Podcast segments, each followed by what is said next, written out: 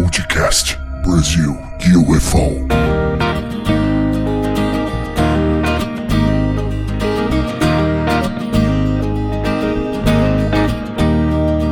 Olá, sejam muito bem-vindos os amigos ouvintes do podcast Brasil UFO. Hoje aqui iniciando o episódio de número 9 e também o último do ano. É, lembrando também que é o último da temporada. Obrigado à audiência do programa que nos acompanha por todas as plataformas de áudio e agregadores de sua preferência. Também através do YouTube ou quem prefere ouvir direto pelo nosso site, que é o brasilufo.com, lembrando que o Brasil a escrita é com Z. Eu sou o Cleiton Feltran e hoje comigo na bancada virtual do programa, direto do estado do Rio de Janeiro, o pesquisador, ufólogo e editor do canal do YouTube Na Trilha dos OVNIs, Riba Menezes. Fala Riba, seja bem-vindo, meu amigo. Quero agradecer aí a todos vocês que estão assistindo aí, agradecer ao Cleiton e temos um convidado bacana hoje, né, Cleiton? E quem que tá aqui com a gente, Riba? Faça as honras. Então vamos lá. Hoje temos aqui com a gente um convidado de peso, ele é escritor, palestrante, é um fólogo, é um pesquisador de campo. Já tive a honra de fazer vigília com ele. Ele tem mais de 20 anos na estrada aí pesquisando aí de forma independente. Ele tem mais de cinco livros escritos. Inclusive eu tenho uma apostila dele aqui, muito bacana também. É Ufologia Esclarecida e ele tem um canal no YouTube que chama-se Contato OVNI. Então, com vocês, eu queria apresentar aí o nosso amigo Cristiano Gonçalves. Seja bem-vindo, Cristiano. Muito obrigado, Ribamar, Clayton. É uma honra, um grande prazer estar participando aqui. E vamos, vamos lá que a gente tem bastante história para contar aí. Ô, Cristiano, só para a gente começar aqui, é... você tem um canal no YouTube chamado Contato OVNI Ufologia, né? Perfeito. Fala um pouco, fala um pouco do, do teu canal, o que, que você aborda lá, o que, que você traz por lá. Então, é, ufologia para mim é uma missão, né? Então, é, esse veículo que nos foi é, colocado aí, né, para a gente poder é, propagar o nosso trabalho, ele é muito bem-vindo, apesar de muitos ufólogos aí das antigas e que tem assim um nariz meio torcido para as plataformas da, da nova tecnologia. Eu considero o YouTube um, um canal, um, vi, um veículo, né, uma plataforma excelente de divulgação, assim como é, os canais de podcast também, como esse. Então, no, meu canal eu procuro apresentar ali os, as minhas pesquisas de campo, mostrar exatamente tudo aquilo que está no relatório né, que a gente faz. A gente também tem a oportunidade de mostrar em vídeo tudo aquilo que a gente está fazendo, as, as entrevistas com as pessoas, os locais de bastante incidência, enfim, a pesquisa de campo propriamente dita. Mas não fica só por aí. Eu também recebo muitos vídeos de pessoas que entram em contato e, e que querem assim entender o que está acontecendo, o que, que é aquilo que ela viu no céu, ou que tipo de contato é esse que ela anda tendo, muitas pessoas aflitas, né, angustiadas por não terem um conhecimento amplo do fenômeno. E aí a gente procura ajudar da melhor forma possível. E na maioria das vezes eu apresento é, esses casos no programa também. Eu mostro os vídeos que me encaminham, é, os áudios. Eu sempre peço para, quando a pessoa me encaminha vídeo ou foto, eu peço para que faça um, um áudio, né, é, dando o depoimento daquilo que ela está passando então é um programa bem dinâmico. O programa se chama também o mesmo nome do canal, Contato OVNI Ufologia.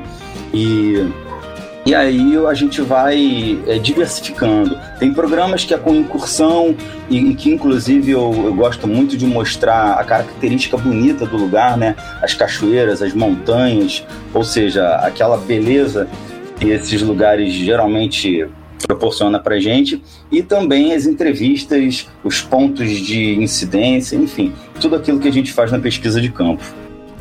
Legal. E só para pegar esse gancho aí que você falou, é, quando que começou assim? Como, quando você acha que começou o seu interesse por ufologia? Rapaz, eu quando criança, eu me lembro, cara, eu, eu, eu não tinha nem cinco anos, e olha que eu, eu não costumo lembrar nem do meu, dos meus sonhos, do sonho que eu tive ontem. Mas quando eu era criança, eu tinha um, eu não tinha um carrinho, eu tinha um disco voador. Caramba! Era um, era um, é, era um bate-volta, era um, um, disco voador, ele, a gente botava ele no chão, ele andava girando e acendia umas luzinhas laterais, e era aquele tipo carrinho bate na parede e volta, sabe? E Sim. Então, era o meu brinquedinho preferido esse, eu criança.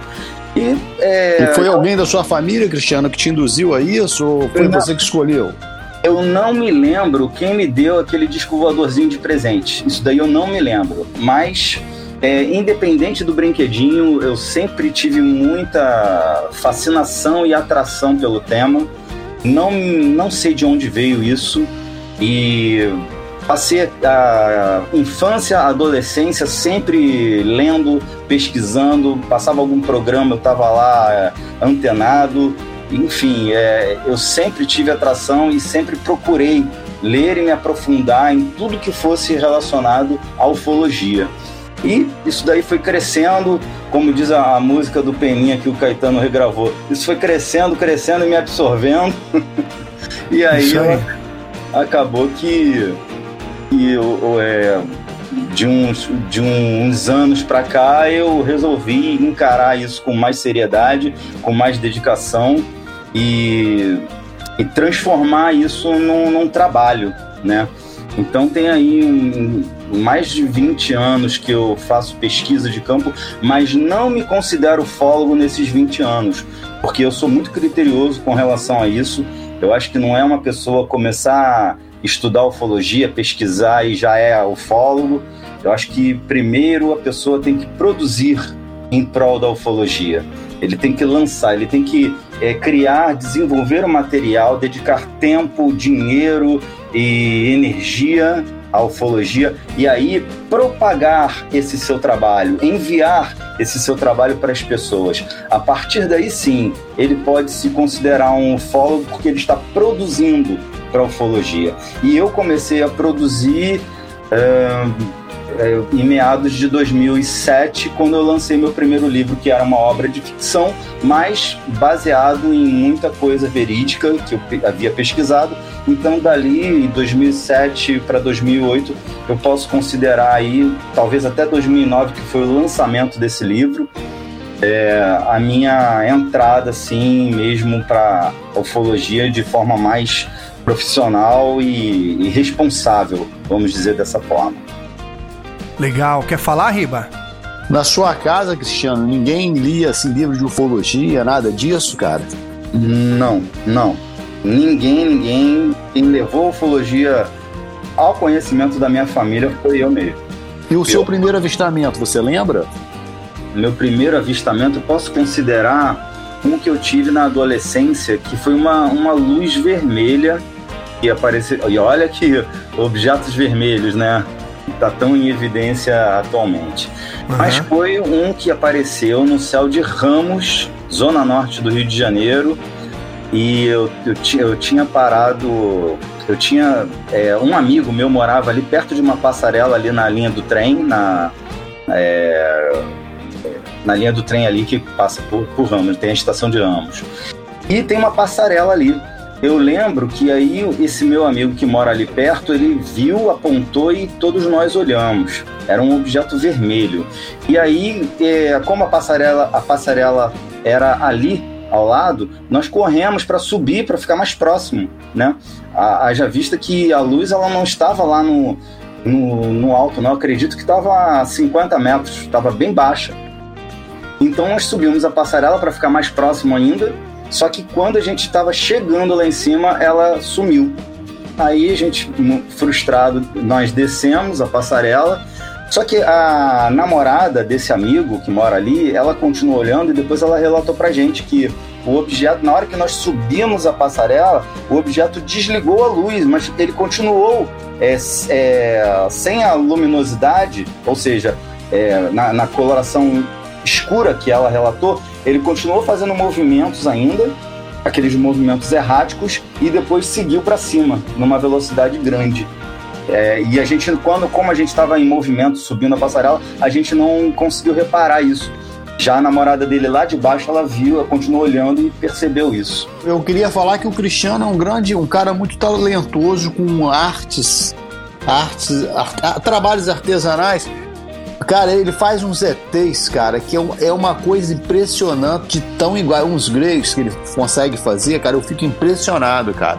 Você está vendendo ainda? Você está vendendo aqueles, esses trabalhos ainda, Cristiano? Você entrega no pro Brasil? Como é que é isso? E você faz do que esse material, Cristiano? Então, é um, são esculturas que eu faço em poliepóxi, que é um derivado aí do Durepox, né? Um, aliás, não é derivado, é uma outra marca, né? É da marca Poly, Polyepox. E eu faço realmente várias esculturas de, de ETs e eu sempre é, coloco para vender nos eventos que eu, que eu faço, porque há muito tempo, é, eu já sou artesão há muitos anos também, e eu sempre na minha vida, eu meio que separei o lado artesão era um, o, o fólogo é outro o escritor outro.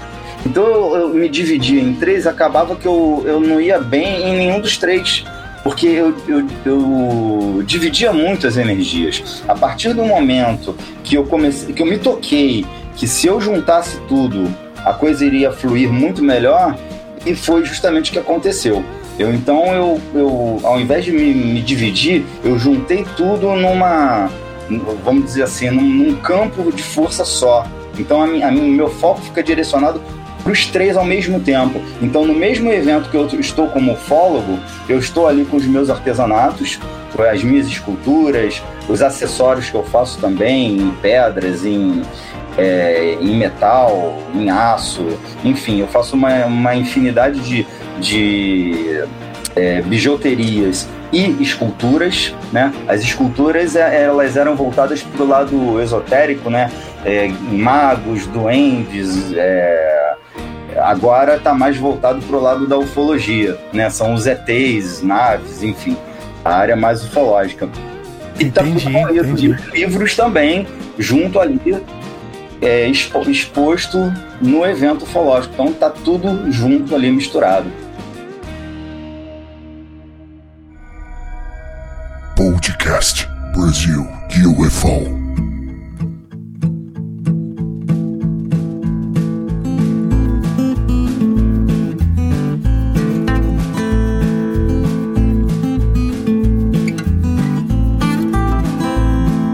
Amigos que acompanham o podcast Brasil UFO, ou você que está chegando agora, que nós é, aqui no canal traremos casos de avistamentos registrados no Brasil e também no mundo. Compartilharemos nossa opinião sobre casos abordados aqui no programa. Queremos sempre dar visibilidade e opinião é, de nossos ouvintes pois muitas pessoas têm dúvidas e curiosidades, então abrimos esse espaço a todos que quiserem enviar perguntas, suas histórias e também os seus relatos. É, então, para quem quiser é, conhecer mais sobre o trabalho do Cristiano, é, você prefere que o pessoal te procure através do YouTube ou você tem um e-mail de contato para quem quiser conhecer as suas, as suas, seus artesanatos, Cristiano? É, eu posso tanto é, é, fornecer o, o, o, meu e-mail, né? Não, passa aí, passa aí. É o cristiano.contatoovni.gmail.com Cristian... Lembrando... Repete, repete aí, Cristiano. É, lembrando que o OVNI, muita gente que assim tem muito costume com ufologia ainda, escreve OVNI com I no meio, OVNI. E não é assim, é a abreviação de objeto voador não identificado. Então é OVNI. É OVNI o... com V mudo. Isso, OVNI, O-V-I. Então. Re repete aí, repete o e-mail aí. Cristiano.contato OVNI. Tudo junto? tudo junto, arroba gmail.com. Então fechou. Então para quem quiser aí é, uma escultura aí de é, Cristiano, não vou nem falar só de, de, de UFO ou de, de alienígena ou de Grey, é, de gnomo, tem de tudo lá, né, Cristiano? É, a gente a gente atende as, as encomendas aí tranquilo. Ô, Cleito, é, vale a pena. O Glei, o Glei que ele faz, cara, é perfeito, cara. Não, e até, o Cristiano, se você quiser divulgar lá na página do Instagram, Facebook, Twitter, do Brasil UFO, eu deixo à disposição lá quando você quiser, tá bom? Ok, obrigado, amigo. Legal, legal, legal. Riba, você tem alguma coisa aí a acrescentar? Cara, o que eu tenho para falar, cara, é que o Cristiano, ele tem um trabalho aí muito de pesquisa muito bacana aí no sul de Minas Gerais. E ele sempre entrevista uns senhores lá que contam os causos, né? Conforme eles falam lá, muito bacana. Senhor, aquelas pessoas humildes que veem a mãe do ouro, sabe? E eu acho interessante esse trabalho. Eu gostaria que Cristiano comentasse alguma coisa aí, as cidades que ele já pesquisou, falasse algum caso. Fique à vontade aí, Cristiano. Então, realmente, o sul de Minas Gerais, eu considero assim, juntamente com as chapadas principais, né? O, a, assim, as, as regiões de maior incidência de OVNIs do Brasil. Claro, eu não, não, não falta o meu conhecimento do, da grandiosidade que é o norte do nosso Brasil. É, haja vista o caso lá do chupa-chupa, né, no Pará. Na Amazônia a gente tem muita coisa também. No Piauí, aquelas pinturas rupestres. Enfim, nós temos. O Brasil é riquíssimo em incidência ufológica, mas o sul de Minas Gerais apesar, além de ser também, ele está mais próximo aqui do, do Rio de Janeiro. Então, para me locomover para fazer uma pesquisa nessa região é mais tranquilo, né, do que a gente subir lá para o norte do Brasil. É, e até nas Chapadas. Muito embora eu fiz um trabalho magnífico ano passado na Chapada dos Veadeiros. Fiquei o mês inteiro lá e deu para fazer bastante coisa. Que inclusive no decorrer do ano de 2021 eu vou exibir algumas coisas no, nos meus programas no YouTube e também vou preparar um documentário. Tá? É, mas falando do sul de Minas Gerais, eu já percorri várias. Ainda falta ainda o extremo sul do sul de Minas, porque o sul de Minas é um mundo, né? Então, o sul de Minas, aqui nas proximidades do Rio de Janeiro, como São Tomé das Letras, inclusive São Tomé é especial, já faço um trabalho há muitos anos lá em São Tomé, inclusive tem muita coisa aí para falar sobre esse lugar. Mas São Tomé das Letras e as cidades vizinhas ali, como Três Corações, é, Varginha, é, Luminárias, Carrancas, Maria da Fé. São cidades que eu já é, trabalhei, já fiz pesquisa de campo, já entrevistei muitas pessoas, já soube de muitos casos e já vivenciei muitos casos também. Bacana. Ó, já que você falou de São Tomé das Letras, a gente, na parte do Conto Sua História, a gente vai falar os casos que você presenciou lá, que você avistou, né? Porém, como você tem muitos casos, né? O Cristiano, ele, como ele explorou essa região, é, ele me disse em off que ele tem muitos casos relacionados com São Tomé das Letras. Então a gente vai fazer um programa especial só com São Tomé das Letras. Aí eu preciso ver se o Cristiano aceita fazer esse programa. O que, que você acha, Cristiano? É, eu inclusive, mesmo se você não, não sugerisse, eu, eu iria sugerir, porque realmente é, tem, para você ter uma ideia, Clayton, no, no, no, meu programa lá no YouTube, são 10 episódios só sobre São Tomé das Letras. Ah, é, tem bastante coisa, hein? É, só sobre. Então, quer dizer, são muitos anos, né? É, indo lá em São Tomé das Letras, fazendo pesquisa de campo.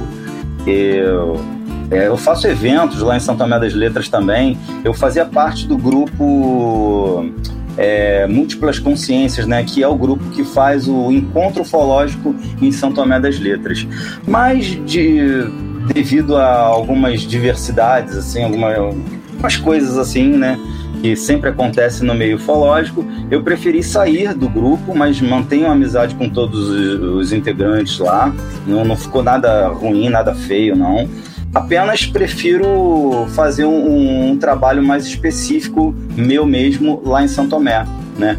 Então é, eu vou continuar fazendo os eventos. Esse ano teve um encontro ufológico, mas foi é, através de live, né? Como a grande maioria dos eventos que aconteceram esse ano. É, só que eu não participei.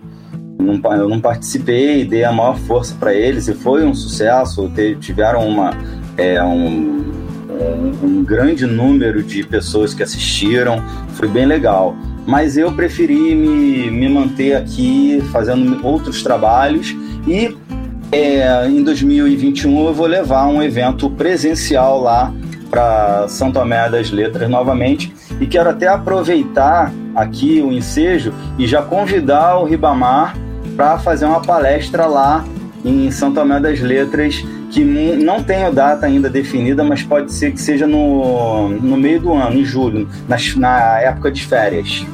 Ok, Ribamar? Beleza, a gente combina assim, fica tranquilo que a gente vai lá. Tem que aceitar, hein, Riba? Não, lá é bacana. É época de inverno e eu conheço a pedra do disco ali. Eu também tive um avistamento muito interessante que eu ainda vou contar para vocês na pedra junto com minha família ali. Quem seu Tatá Noronha, que o Cristiano deve ter conhecido, que me indicou o local e foi certo. Já tudo que ele falou deu certinho. É, saudoso o senhor Tatá. Ele já desencarnou é. tem dois anos. Isso. Bom, ó, então pra gente dar sequência aqui, eu gostaria de convidar o pessoal para participar do grupo do Telegram do Brasil UFO, tá? Um grupo aberto, por lá sempre rola um bate-papo legal ali, discussões é, sobre avistamentos, é, pensamentos e tal, tá bom? Então, para quem quiser participar de um grupo aí para bate-papo ufológico aí, troca de imagens, é, vídeos, saber a opinião de cada um. Ó, oh, o que, que você acha aqui? Isso aqui foi um, é, é, um avistamento real? Isso aqui é fake? Porque hoje em dia tem muito fake, né? Então a gente tem que tomar muito cuidado. Porém, sempre tem as mesmas car características. Inclusive, Riba, eu, eu separei uns vídeos aqui que até depois eu até posso passar pro Cristiano também sobre aquelas. É, segundo, eu sempre falo para você sobre aqueles, é, é, aquelas pequenas naves que é, passam em alta velocidade. Eu vou te mandar e depois você analisa, você fala para mim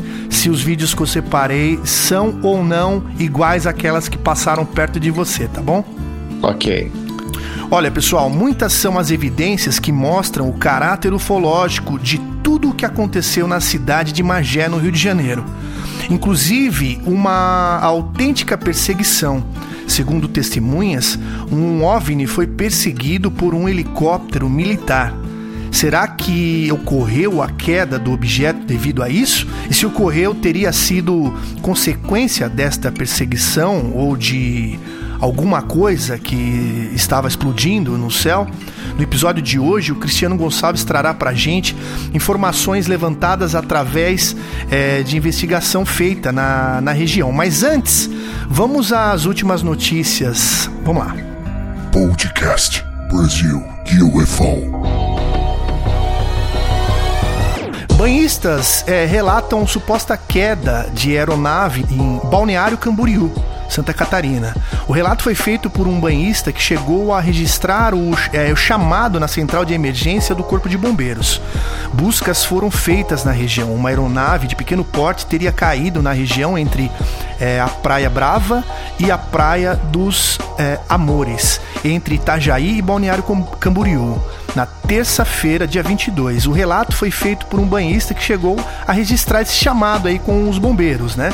A informação foi repassada às autoridades que passaram a fazer buscas na região. É, no entanto, até as, as 20 horas do dia, é, não havia é, confirmação ou localização de destroços. Segundo o relato recebido pelos bombeiros, a aeronave desapareceu do horizonte é, e que teria motivado o chamado.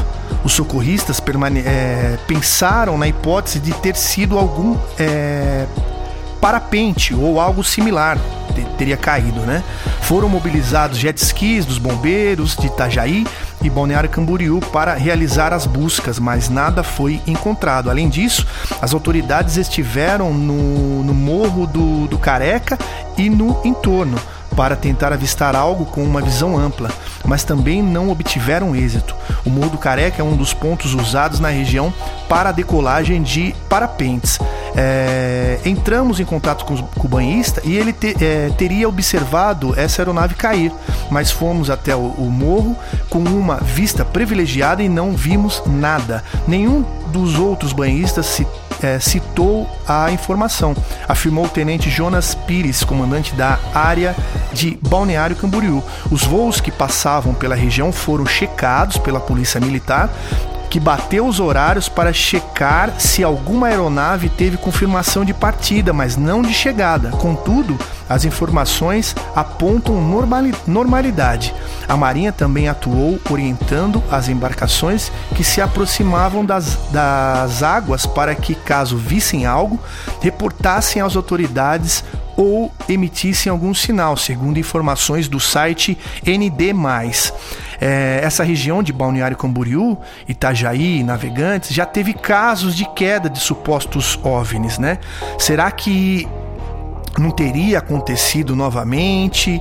É, e também, Riba, é, eu tô, tô, citando essa informação porque porque para mim ela foi bem parecida com a notícia que até você publicou no, no, no seu canal do YouTube, na trilha dos OVNIs, é, sobre testemunhas terem visto alguma nave ou aeronave caindo em Arraial, no Rio de Janeiro. O que, que você acha, Riba? Caso aí que você tá falando de Camboriú, cara, eu sinceramente eu não ouvi falar nada não. Então eu não posso emitir uma opinião sobre o que eu não tô sabendo. Eu não ouvi falar nada sobre isso, apesar que essa semana para mim foi muita correria.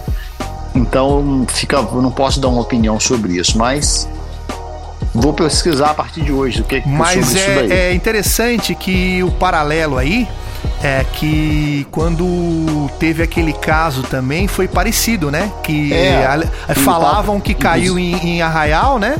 Falou é, que caiu em Arraial e achavam que era. Foi, se, se encaminharam lá pro local. E o Rony Vernet também fez uma pesquisa, que ele, ele foi militar, né? Ele uhum. fez uma pesquisa sobre, sobre as naves que foram em direção lá, sobrevo, que sobrevoaram a um helicóptero sobrevoo por cima da água lá. Então teve um repórter também lá da, da, da Rede Globo local lá, também conseguiu alguma, um material que lançou lá na, na Rede Globo. Então teve um, alguma coisa aconteceu lá, mas não, não chegaram a definir nada porque se caiu ou mergulhou na água. Porque acontece isso, os objetos mergulham na água. E teve moradores que moram, moravam em frente à praia lá é, alguns moradores assim comentaram alguma coisa, outros falaram que não viram nada, mas teve pessoas que viram. Naquela época, foi, foi nesse mesmo período aí de magia, estava acontecendo muita coisa, cara. Na época dessa pandemia, muito avistamento, muita gente vendo. Eu sei de comentário aqui que um rapaz entrou em contato comigo, que ele falou que ele viu saindo um objeto de dentro da água lá naquela região de Araruama tal. Então, teve muita coisa, né? Uhum. E Cristiano, você acha que os OVNIs estão entrando e saindo aí do, do, do, do mar aí? Ah, isso sempre nós sempre assim é, pesquisamos os OSNIs, né? Que nada, nada são nada mais nada menos que OVNIs que adentram no, nos mares, nos rios, né? Existem muitos casos na, no Rio Amazonas também de, de OVNIs entrando nos rios. Então isso daí já é uma coisa comum dentro da ufologia. É, o engraçado é que nesse caso aí nada foi encontrado, né? Nem destroço. Então a pessoa que tá, que é leiga, que nem você tava falando, né? Pessoa que é leiga, que vê um objeto é, caindo, como se estivesse caindo, né? Na água, entrando e saindo, ela vai achar que foi um helicóptero, um avião, às vezes pela distância que ela tá vendo, né? É, pro cara chamar o bombeiro, né? É, então, provavelmente, seja no Rio de Janeiro ou nesse caso aí na, ali, na região ali de, do Balneário Camboriú, provavelmente tenha caído algo ali que, que não tenha sido um, uma aeronave, sim uma nave, né? Mas é, é, isso aí, né? Vamos, vamos, vamos continuar verificando aqui as informações para ver se aparece alguma coisa é, relacionada a isso. Então é o seguinte: se você tem alguma história sobre OVNIs, coisas estranhas e misteriosas que aconteceu com você ou com algum conhecido, manda pra gente através do e-mail brasil.ufo.sp@gmail.com. Vou repetir: brasil.ufo.sp@gmail.com ou se você preferir, pelo WhatsApp, que é o mais 5511 984363637. Mais 5511 984363637. Se você não quiser ser identificado, podemos mudar o seu nome e a sua voz, manteremos total sigilo. Mas, Cristiano, é, vamos fazer o seguinte. Você disse para mim que lá em São Tomé das Letras você teve é, dois avistamentos muito nítidos, né?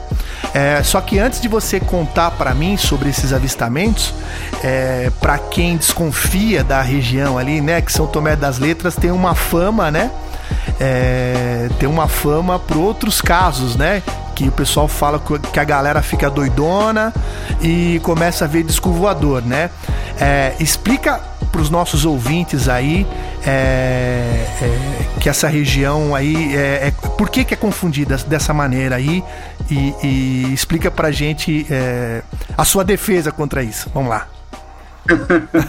Não, com certeza existe um, uma, uma, até uma desinformação, né? Mas vamos lá, vamos colocar os pingos nos is. O São Tomé das Letras, ela já nasceu, a cidade ela já nasceu numa conotação mística, né? É, quem for a São Tomé, eu sugiro ir no, no centro turístico ali, perto da praça ali da Igreja Central. E ali vai ficar conhecendo, é, vai tomar conhecimento de como surgiu a cidade de São Tomé das Letras. Ela já começa com. Eu não vou me alongar aqui, que é uma história um pouco longa, mas é, é, muito interessante. Então ela já nasceu em conotação mística. E aí, com o passar do tempo, ela foi, apesar de muito catolicismo lá, mas a parte esotérica ela aflorou de uma forma assim muito grande.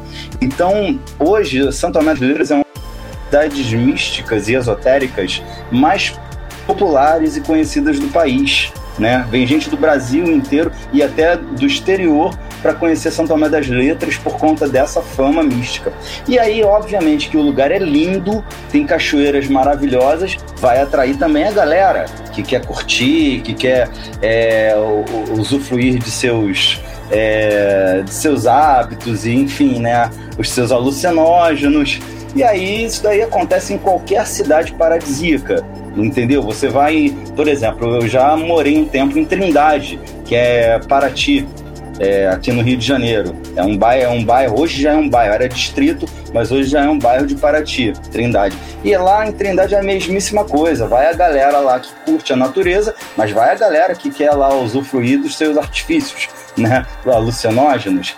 E isso daí tem em todos os lugares, né, com maior ou menor intensidade, mas todos os lugares bonitos, paradisíacos, vai essa galera. E São Tomé não fica atrás. Agora, é, você querer é, que o, o local por ele ter um forte, uma forte incidência de OVNIs, seja oriundo da viagem dessa galera aí, aí é que é um, um, grande absurdo o pessoal que generaliza. Eu não vou dizer que o camarada que toma lá um chá de cogumelo, ele não vai ficar vendo um monte de luzinhas. É, muito provavelmente vai, porque a gente sabe que é o, o, o cogumelo ele causa realmente alucinação e a pessoa ver coisas.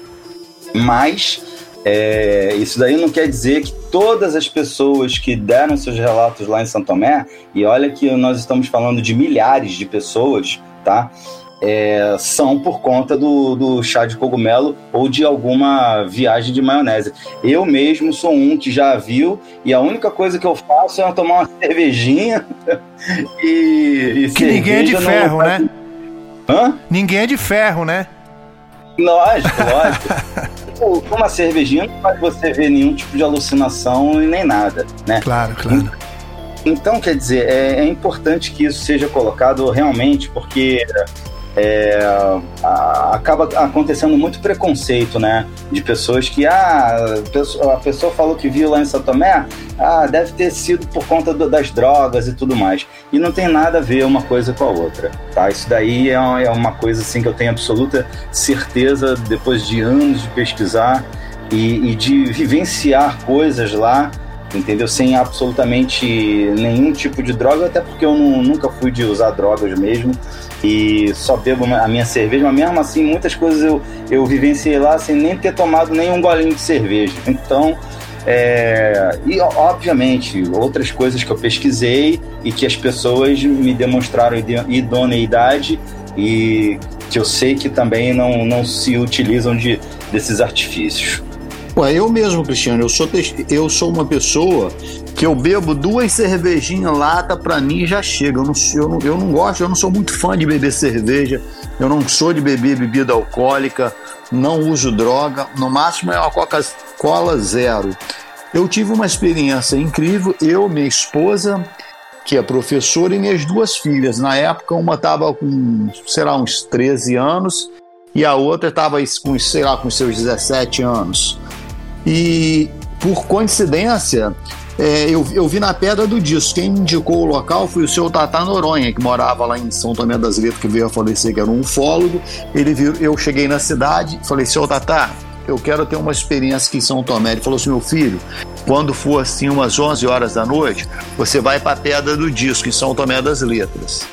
E eu segui para lá. E eu tive a experiência lá com minhas filhas. E, e tem um programa também que vocês podem ver, é, A Liga, que é, hoje ele só encontra no YouTube, da Band. Teve o DJ Taíde, que era o apresentador, que ele queria ver alguma coisa e ele foi exatamente para a pedra do disco. E eles conseguiram gravar lá uma luz que estava passando.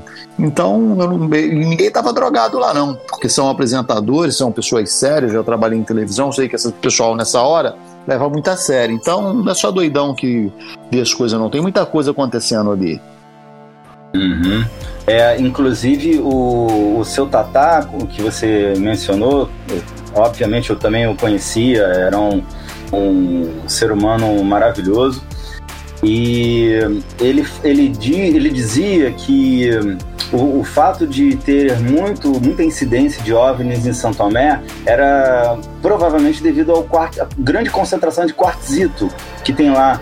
Porque o quartzito ele funciona como umas, umas camadas é, que ele explicou lá da, da, forma, inclusive até tem no meu, num dos meus programas de São Tomé, essa é, explicação do Tatá que aqui, a, os quartzitos funcionam como um catalisador natural e proporciona muita energia. É, um transmissor provavelmente... natural, né? Um transmissor natural, talvez. É, é, é. E aí esse, esse quartzito funcionaria como uma espécie de energia que seria interessante ao, aos extraterrestres, né? E aos seus OVNIs. Então tem isso também.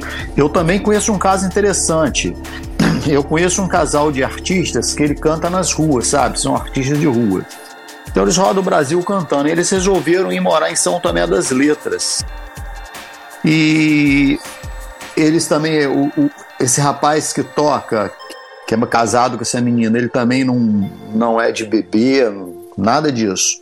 Um cara totalmente zen, né? Gosta de comer tudo natural, aquela coisa assim. Ele estava na, na varanda da casa dele e ele foi assim para o quintal assim para poder fazer uma ligação pelo celular, porque lá ele tem que escolher o local para o celular pegar, né? Porque tem dificuldade de, de antena lá.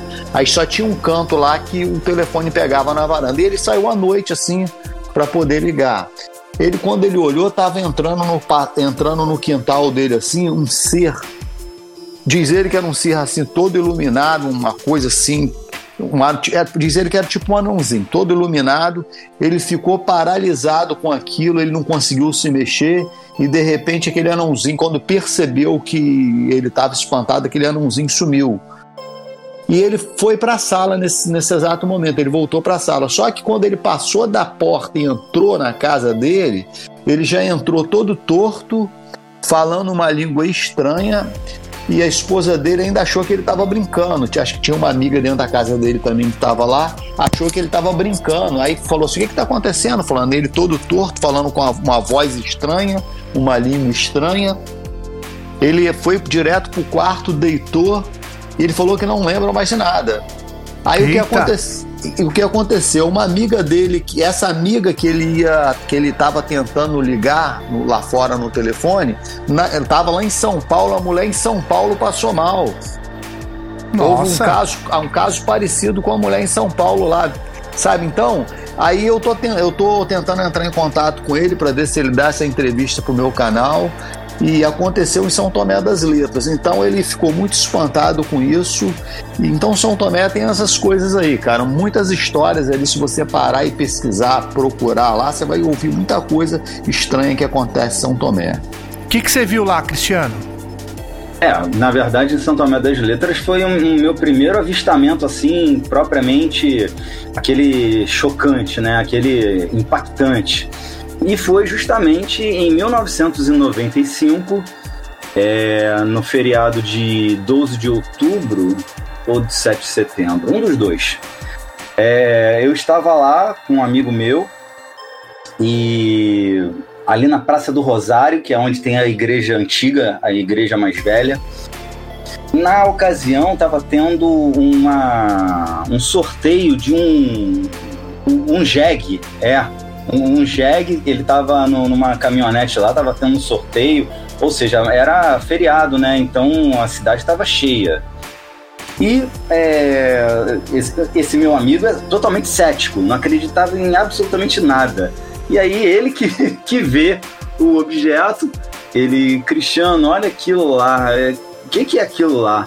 Aí eu, quando eu olhei, era um objeto amarelo, muito brilhante, né? E estava se aproximando ali, quer dizer, ele estava afastado e estava é, indo em direção ao nosso zênite, né, sobre nossas cabeças. E eu falei para ele, olha, cara, isso aí tá parecendo um, um OVNI, um objeto voador não identificado. E era bem amarelão, tava alto, tava bem alto, me recordo, provavelmente aí uns 200 metros. Né? Mas não chegava a ser lá nas estrelas, não. A gente percebia que estava é, abaixo das estrelas, né? Só que bem amarelão e começou então quando ele se aproximou e ficou bem sobre é, ali mesmo sobre a praça onde nós estávamos. que horas que era? A... Oi? Que horas que era o avistamento? Que... Era em torno de 10 e meia da noite. 10 e meia da noite, mais ou menos. Ele começou a fazer aqueles movimentos erráticos e vai, faz curva para lá, curva para cá sem sofrer força centrífuga e desce, sobe, rodopia, para, aí some. Aí fica um tempo sem aparecer, aí aparece de novo e faz os movimentos novamente e para e some de novo e volta. Aí faz um movimento circular, para, aí faz, aí às vezes ele faz, traçava uma, uma linha em zigue-zague fazendo um ângulo de 90 graus e esquerda, direita, descendo. E depois ele voltava meio que pelo mesmo trajeto que ele veio. Ou seja, a gente percebia que havia uma inteligência fazendo aqueles movimentos ali. Entendeu?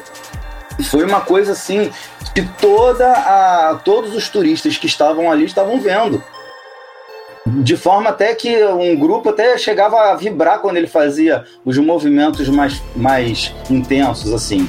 E o seu Tatá o Tata Noronha, ele é, pegou a, a, sua filmadora, né, daquelas antigas, mas funcionando, né, e ele filmou, em um dos meus programas sobre São Tomé, tá lá a filmagem do, do seu Tatá mostrando esse, esse objeto. Curiosamente, estamos falando aí de outubro de 95, novembro, dezembro, janeiro, três meses depois, o acontecimento em Varginha, ali do lado. Ah, com certeza tem a ver, hein? Com certeza hum. a região ali. Ah, tem outra coisa. O seu Tatá, ele, ele dá um depoimento, dá, ele dava um depoimento, mas isso tem até gravado, em que ele viu um objeto, um objeto discoidal azulado pousado no dia seguinte a esse avistamento aí que ele filmou. No dia seguinte, durante o dia, né? Ele viu um objeto azulado pousado num, num, local que agora eu não me, não me recordo exatamente qual era o local, lá em São Tomé. Mas ele chegou a ver, se aproximou do objeto. E, mas esse depoimento também tem um certo tempo e parece que está só numa, numa fita. Numa fita não, num DVD. VHS não, né? É, não, não era VHS, mas aí depois ele transformou em DVD. Você chegou a comprar aquele livro dele, Cristiano? Eu me arrependo de não ter comprado, cara, quando eu fui lá. Ah, deve ter lá na, na, família dele. É, a gente vai lá quando a gente estiver lá. A gente é, vai tomara lá. que a gente consiga encontrar, que vai se esgotar rápido aquilo, né? O, né? o que você viu lá, Riba, foi parecido com, com esse objeto que o Cristiano viu? É. O interessante é que em São Tomé das Letras é sempre um amarelão, né? E comigo foi isso também, era amarelo. O que aconteceu? Eu fui no seu Tata Noronha e ele estava muito ruimzinho já, já estava velhinho, né? mas recebeu super bem na pousada dele. Aí ele falou: Ó, oh, meu filho, se você quiser ver alguma coisa, você pega o seu carro, vai lá para a Pedra do Disco à noite, bota a sua cadeirinha de praia lá, fica quietinho lá, que é lá que você vai ver alguma coisa. Aí o que, que eu fiz? Durante eu Só que eu gosto durante o dia chegar no local, observar, ver onde eu tô pisando, ter uma noção. Então eu levei um binóculo muito bom. Aí cheguei lá, é um local, é, depois ali do camping do Noel, você sobe uma ruazinha de chão, aí chega lá no final, tem um, um, um, um descampado lá e tem um pedrão assim, tem um, um baixadão assim, você só vê mato lá embaixo, a montanha lá embaixo. Aí eu olhei aquilo tudo, só tinha mato e floresta lá, né? Eu falei, bom, aqui é um ótimo local, 360 graus, eu conseguia ver tudo. Aí eu fiz isso, voltei e falei, não, vou, sim, eu vou parar o carro aqui, já programei tudo, né? Aí quando deu umas 10 horas da noite, eu parti para lá, né? Conforme seu Tatá falou. Foi eu, minha esposa e minhas duas filhas. Colocamos a nossa cadeira de praia, ficamos lá olhando lá. Aí deu meia-noite, deu 11 horas nada, meia-noite nada. Quando deu 1h10, 1h15 da manhã, começou a aparecer uma luz assim amarela em cima de uma montanha lá. E essa, ela comeu, tipo, parecia um fogo. Aí ela foi crescendo, crescendo, cara. Tinha hora que essa, essa, essa bola amarela, ela ficava do tamanho de uma casa, cara. Aí ela, sozinha, aumentava, daqui a pouco ela diminuía. Aí daqui a pouco ela ficava fraquinha, daqui a pouco ela aumentava, cara, ficava aquela coisa imensa, amarelão. Aí daqui a pouco essa é, eu achava que aquilo tava tava, tava próximo ali à montanha. Daqui a pouco ela subiu, cara. Aquele bolão amarelão assim subiu, parou em cima da montanha e daqui a pouco ela se dividiu, cara. Parece que saiu uma, uma bola menor de dentro dela, foi para uma montanha. Aí daqui a pouco uma outra saiu, foi pro lado esquerdo. Aí ficaram três. Aí, a, aí a, a, do meio, que sempre aumentava e diminuía. Aí as dos lados ficavam por cima da montanha, ele se movimentando Aí eu fiquei impactado com aquilo, só que chegou uma hora lá que minha filha mais nova começou a ver. Eu não vi, sabe? Eu não vi, a minha esposa não viu e a minha outra filha não viu. Só a minha filha mais nova que começou a vendo, a, vendo luzes na mata, assim, cercando a gente. Ela falou, pai, tem luzes, tem umas luzinhas que tá cercando a gente, pai, ali, ali, ali. Aí ela começou a chorar, nós pegamos o carro e descemos. Foi isso. Coitada, meu. É, então ela, ela, com certeza, ela deve ter visto. Não tinha por que mentir, né? É. Agora, o bolão lá que se dividiu em três, todo mundo viu. E é amarelo, é um amarelão, conforme o Cristiano comentou. Fora esse aí, Cristiano, você viu mais algum lá? É, não é melhor deixar pro programa de Santo Amé, cara? Porque é, tem coisa então, pra falar. Então é o seguinte, ó, você que tá ouvindo esse episódio aqui, a gente combinou com o Cristiano dele trazer é, pra gente num, num, episódio aí, né? Que a gente começa no, no, ou em janeiro ou fevereiro, quando o Cristiano puder, um episódio só pra gente abordar os casos de São Tomé das Letras. Tá então, bom? Só umzinho para fechar aqui, que eu sei que é muita Oi. coisa pra gente contar. Só umzinho Não, pode, aqui. pode falar, Riba. Cristiano, um caso que uma hum. amiga nossa, que era de um grupo que nós participávamos, ela fez um comentário comigo que ela foi para São Tomé das Letras fazer uma vigília, aí chegou lá, encontrou com você em São Tomé e vocês foram numa lojinha lá e um caso de uma criança lá que ela ficou meio espantada. Você lembra desse caso? O que, que foi isso? É claro que sim, mas é, é, é eu gostaria de então deixar então, esse tá. caso. Então, poder, então tá tranquilo. Foi eu... muito impactante e vai ser muito interessante. Tá bom. Assim, Beleza. Forte, né? Eu, eu, lembro, eu lembro que eu fui para São Tomé das Letras em 1998, eu tava servindo o exército. E mas eu não tive a oportunidade de ver nada não. Infelizmente. Mas quem sabe, né? Quem sabe um dia a gente a gente volta lá, nós três lá e coloca a cadeirinha de praia na pedra. Não, eu dei sorte, mas às vezes você vai uma semana e não vê nada, de repente chega lá e vê. É questão ah, de sorte. sim, com certeza, né? É, é verdade. É isso mesmo. Podcast Brasil UFO.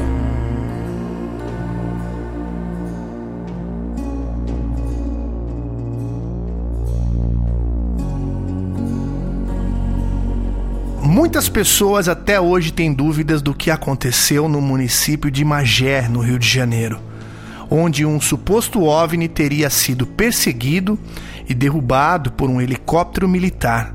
Segundo testemunhas e moradores da região, este objeto teria caído na fábrica de munições da Embel, área de segurança militar.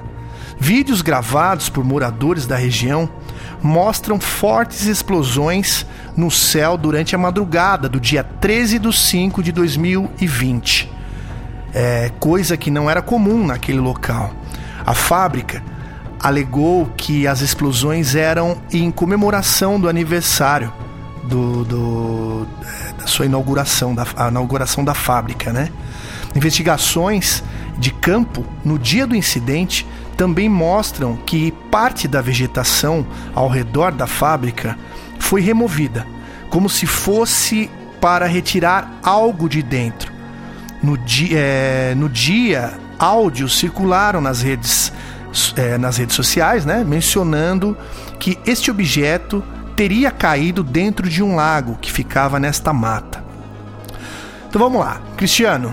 Antes da gente começar, é, e tem muitos ouvintes que, é, que não conhecem né, o caso Magé, é, explica pra gente é, onde fica Magé e o que, que significa ali essa região ali no Rio de Janeiro. Beleza. Bom, eu vou inclusive eu vou ler o, o iníciozinho, a introdução aqui do meu relatório, que fala exatamente qual foi o, o, quais foram os acontecimentos que antecederam e o acontecimento em si, que, que realmente é, sucedeu lá em Magé. Bom, Magé é um município que fica ali do ladinho de Caxias, é, já faz parte da Baixada ali, e é um, tem uma extensa área de mata fechada e a grande parte de, dessa mata é propriedade militar, né? Justamente aonde muita gente disse que aconteceu a queda e que tem ali a fábrica da Embel que é, toma conta ali de grande parte dessa mata, né? o seu território é, fica ali. É, pois bem, mas eu vou contar para vocês o, os acontecimentos. Vamos lá. Desde os meados do mês de abril e início de maio de 2020, moradores relatam vários avistamentos de OVNIs sobrevoando por Magé. Os relatos são por toda parte, desde as imediações da praia de Mauá, passando pela região central, Fragoso, Pau Grande, Piabetá, Raiz da Serra, até imediações de outros municípios próximos, como Guapimirim, Cachoeiras de Macacu e até Petrópolis. Os OVNIs foram descritos em sua maioria como uma esfera luminosa nas cores vermelha, azul, amarelo e verde, sendo a vermelha mais constante. Seu tamanho variava em comparações com o tamanho de um Fusca um micro, ou um micro-ônibus. Os movimentos eram velozes ou lentos, permanência estática ou movimentos em zigue-zague contínuo, com curvas fechadas de 90 graus sem movimento freático ou desaceleração. Na noite do dia 11 de maio, havia muita movimentação no céu. Pessoas relataram OVNIs e também a presença de helicópteros pretos, que fazia muito barulho. Até que por volta de 1h30 da madrugada do dia 11, segunda-feira, para 12, terça-feira deste mês de maio de 2020, aconteceu um grande estrondo, como uma explosão de grande magnitude, chamando a atenção de vários moradores que saíram às ruas para ver o que estava acontecendo. Então, é, é, é importante que vocês entendam que o acontecimento foi esse. Tá? Tudo que veio depois aí, depois disso que eu acabei de narrar aqui para vocês, foi especulação é, e a, até um pouco de sensacionalismo.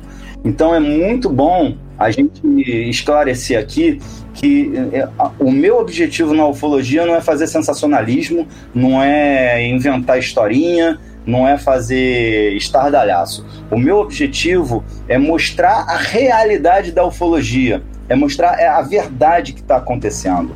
E, a gente só consegue fazer isso é, quando a gente elimina essa questão de sensacionalismo da nossa, da nossa vida mesmo.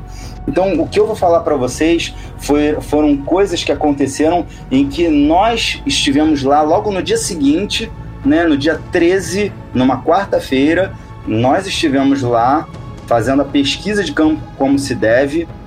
Então, é, é super importante que isso seja colocado, porque tudo que eu vou dizer aqui daqui para frente vai ser o que nós vivenciamos e o que nós coletamos de depoimentos de lá, do pessoal de lá. Ok? Então, é, vamos lá. Você quer fazer alguma falar alguma pergunta antes aí, fazer alguma coisa, Cleiton? Não, eu ia te perguntar o que, que é mito, o que, que é verdade disso tudo. Aí talvez acho que já tá na sua, na sua linha de raciocínio aí. Sim, sim. Muito bem. Então, no dia 13, como eu disse, eu e mais três amigos ufólogos, eu, quando eu falo nós, eu estou me referindo a, a Grupo Contato OVNI Pesquisa de Campo. Tá? Porque eu sou, na verdade, sou fundador da organização Contato OVNI. E a organização Contato OVNI, ela tem o canal no YouTube, que é o canal Contato OVNI Ufologia, o programa Contato OVNI Ufologia, e nós temos também é, a trilogia Contato OVNI, que a gente vai falar depois é, no finalzinho, né? Eu vou falar sobre a trilogia que eu, que eu acabei de escrever, que é, chama-se Contato OVNI também. E eu tenho também o grupo Contato OVNI Pesquisa de Campo. Então, sempre que eu falar no plural nós, eu estou me referindo ao grupo Contato OVNI Pesquisa de Campo.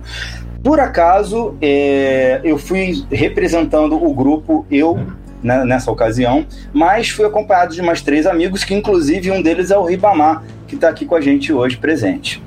Tá? Então, beleza. É, chegamos lá, nós fomos diretamente conversar com o, uma testemunha, que foi o próprio Ribamar, que é, o contatou e, enfim, marcou né, um encontro lá com ele e com a irmã dele, a Celeste, e ele é o Marcelo. E aí ele passou para gente o seu depoimento é, interessantíssimo, né? Que ele foi saiu foi movido por um barulho, ele saiu né, na, na, no quintal de sua casa e ele testemunhou lá o, o OVNI vermelho, importante dizer isso, e esse OVNI vermelho fez um, um, uns movimentos erráticos e seguiu numa direção. E logo na sequência vieram dois helicópteros né, na mesma direção do, do objeto vermelho.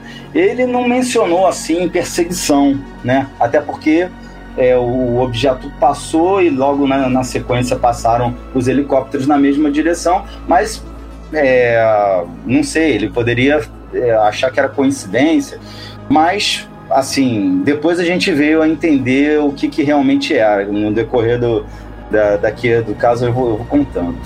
Enfim, é, como é que esse caso foi parar na grande mídia? A filha do Marcelo, ela postou é, no dia seguinte. Ah, mas não vamos antecipar. Aí quer dizer, o Marcelo testemunhou o OVNI passando, os helicópteros, tudo bem. Depois ele entrou novamente. E é, quando foi em torno de uma e meia da madrugada, houve aquele grande estrondo, aquela grande explosão, né? E, e aí é, todo mundo foi para as ruas, é, começaram a conversar, você ouviu, você ouviu isso e aquilo, e aí o que, que aconteceu? A, a, aí sim, a Malu, a filha do Marcelo, é, divulgou isso no, nas mídias dela, né, nas plataformas dela, e aí a coisa tomou uma repercussão gigante, que no dia seguinte, além de nós ufólogos, até a Rede Globo estava lá também é, fazendo a reportagem, né. É, até aí, eu até Ribamar, se você que, quiser é, acrescentar alguma coisa Não, até pode, aí. Vai embora, eu... pode tocar, Fred, vai embora. Pode é ir. por aí? Então tá. Então, então nós, nós fomos lá, nós pegamos o depoimento do Marcelo, contou isso tudo pra gente, pegamos o depoimento da filha dele, a Malu, e da Celeste, a irmã dele. É, e, e aí é, ficamos é, sabendo sobre tudo isso, e eles nos levaram até a fábrica da Imbel. Chegando lá na fábrica da Imbel, nosso intuito era pedir permissão para que nós entrássemos e fizéssemos uma incursão, né, para verificar o que, que aconteceu, porque o barulho da explosão veio da direção da Imbel, né, segundo as testemunhas. E, e é, muita gente dizia que a, a, luminosidade daquilo que provavelmente vi, veio a cair veio naquela direção também. Então, tudo se. As setas todas apontaram para aquela fábrica. E assim nós fomos lá na fábrica e com o intuito de fazer uma incursão lá dentro, né? Pedir uma autorização. E até para desmistificar, se caso é, tivesse sido um, uma outra coisa que tivesse caído lá dentro, enfim, que a gente iria lá é, com a permissão deles para justamente documentar a realidade que não foi nenhum OVNI, que foi um satélite, um, sei lá, qualquer coisa que caiu ali que a gente poderia já até de, de certa forma até ajudar os próprios militares que estavam sendo pressionados ali, né? A própria fábrica, porque todo mundo estava dizendo que caiu um OVNI lá dentro. E aí tudo bem, ficamos esperando um pouquinho lá. E aí, para nossa surpresa, nós fomos recebidos pela assessoria de comunicação da fábrica, uma, uma, uma moça, né, uma, uma mulher. Ela até convidou a gente para entrar ali, logo ali numa, numa salinha que tem na entrada da fábrica. E ali ela começou a perguntar, dizer, né, se vocês querem perguntar alguma coisa, podem perguntar, né? E a gente não estava preparado para isso. A gente não elaborou nenhum tipo de questionário com aquelas perguntas chaves, né, para a gente coletar alguma informação e começamos a ter que é, improvisar as perguntas e é, depois a gente saiu de lá com uma sensação de que não fizemos aquelas é, perguntas é, melhores, né? Aquela, aquela diretamente aquelas perguntas-chave para deixar a pessoa na sinuca de bico, porque tem umas técnicas para a gente elaborar as perguntas-chave, né? E a gente, infelizmente, não, não teve tempo para isso. Mas a gente conseguiu pegar uma contradição dela, porque ela a, teve um, numa das perguntas. Ela disse que não tinha nenhum helicóptero sobrevoando ali no dia anterior. E depois, numa outra pergunta, ela disse: Ah, mas esses helicópteros aí não são da fábrica. Ou seja, primeiro ela disse que não tinha helicóptero nenhum e depois ela disse que esses helicópteros não são da fábrica. Então aí já, a gente já pegou uma contradição e a gente percebeu né, que não ia adiantar nada aquilo ali, porque ela já estava totalmente induzida ali a, a desconversar a negar, e né? a negar, né? e tudo mais. Enfim, saímos de lá, né, meio frustrados até, porque não, não conseguimos exatamente aquilo que a gente queria, mesmo que fosse para desmistificar, mas não conseguimos nada. E aí voltamos lá para agradecer o Marcelo e a irmã, de, e a irmã dele, né, por ter nos recebido e tudo mais. E foi quando a gente encontrou com o pessoal da Globo, o Fábio Judes estava fazendo lá, até entrevistando eles também. e depois ele. Eu até trabalhei com ele, gente ele... muito boa. Sim, sim. Ribamar, inclusive, que foi conversar com o Fábio Júdice. E, e aí o próprio Ribamar concedeu uma entrevista é, lá. Foram respeitosos, né, Cristiano? Foram. Eu achei bacana porque em nenhum momento que a gente está muito acostumado a ver chacota, a ver piadinha nas, na, nas grandes mídias, né? Inclusive até na própria Rede Globo. E, para nossa surpresa, muito pelo contrário, o Fábio Júdice tra tratou o tema com, é, com respeito, com seriedade, como deve ser. Depois passou também no, no, no RJTV acho que até no Jornal Nacional. E os âncoras também no. Quer dizer, sempre tem aquele risinho de canto de boca, mas se a gente for comparar com tanta atrocidade que a gente já viu aí nas grandes mídias em relação aí à, à ufologia, em, em, fazer chacota e piadinha, foi até tranquilo. Ô, eu achei eu achei bacana a. Ô, Cristiano, sem, a... sem querer interromper hum. o seu pensamento, é o Fábio Judes, é um repórter que tem lá na Rede Globo, e eu, nós, eu trabalhei com ele no Team Festival. Então, é, isso você não sabe, Cristiano. Ele, ele, queria, depois ele me chamou no canto, ele falou assim: pô, Riba, eu queria fazer uma matéria maior sobre esse caso. Mas só que a gente está muito em cima da hora, eu tenho que entregar esse material para ir para o ar às 7 horas da noite, não vai dar tal. Mas o, ele ficou interessado, ele mesmo queria fazer uma matéria maior, mas infelizmente não foi possível, entendeu? Legal. É, nada impede de futuramente aí a gente ver, porque esse caso vai render, viu, o, o Ribamar? Esse caso vai render, eu tenho certeza. É, existem vídeos, tá? É, é, inclusive essa pergunta eu coloquei lá no, no, no, nosso, nosso canal do Brasil UFO do Telegram e o nosso amigo Eduardo Punga do canal Praxis Transcendental é, é, ele até mencionou né, sobre um vídeo que eu postei no Instagram lá, inclusive é, com participação do Riba é, tem um vídeo que tem, é, tem os seguranças da Embel, né? Falando com crianças e, e um desses seguranças ele fala de um suposto contato que ele teve com seres, né? Uma parte do vídeo parecia que ele estava brincando com as crianças, mas em outra ele falava ele falava sério com, com os outros seguranças que estavam na portaria da fábrica. Você chegou a falar com algum segurança é, ou com algum é, funcionário, se você não quiser, não precisa citar nomes, claro, é, que tenha falado assim em off com, com você, Cristiano? Então, nesse dia que a gente é, foi recepcionado lá pela assessoria de comunicação e tudo mais, é, na hora que a gente já estava indo embora, eu pedi pro pessoal me esperar. Não sei se você lembra, o Ribamar. Eu pedi para vocês me esperarem no banheiro. E aí, quando eu fui no banheiro, a gente pega a chave ali com os seguranças, ali na, na recepção, para ir no banheiro que é logo ali do lado.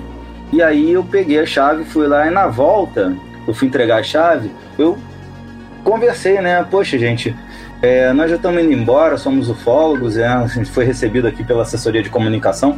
Vocês, é, eu sei que vocês trabalham aqui durante o, o, dia, né?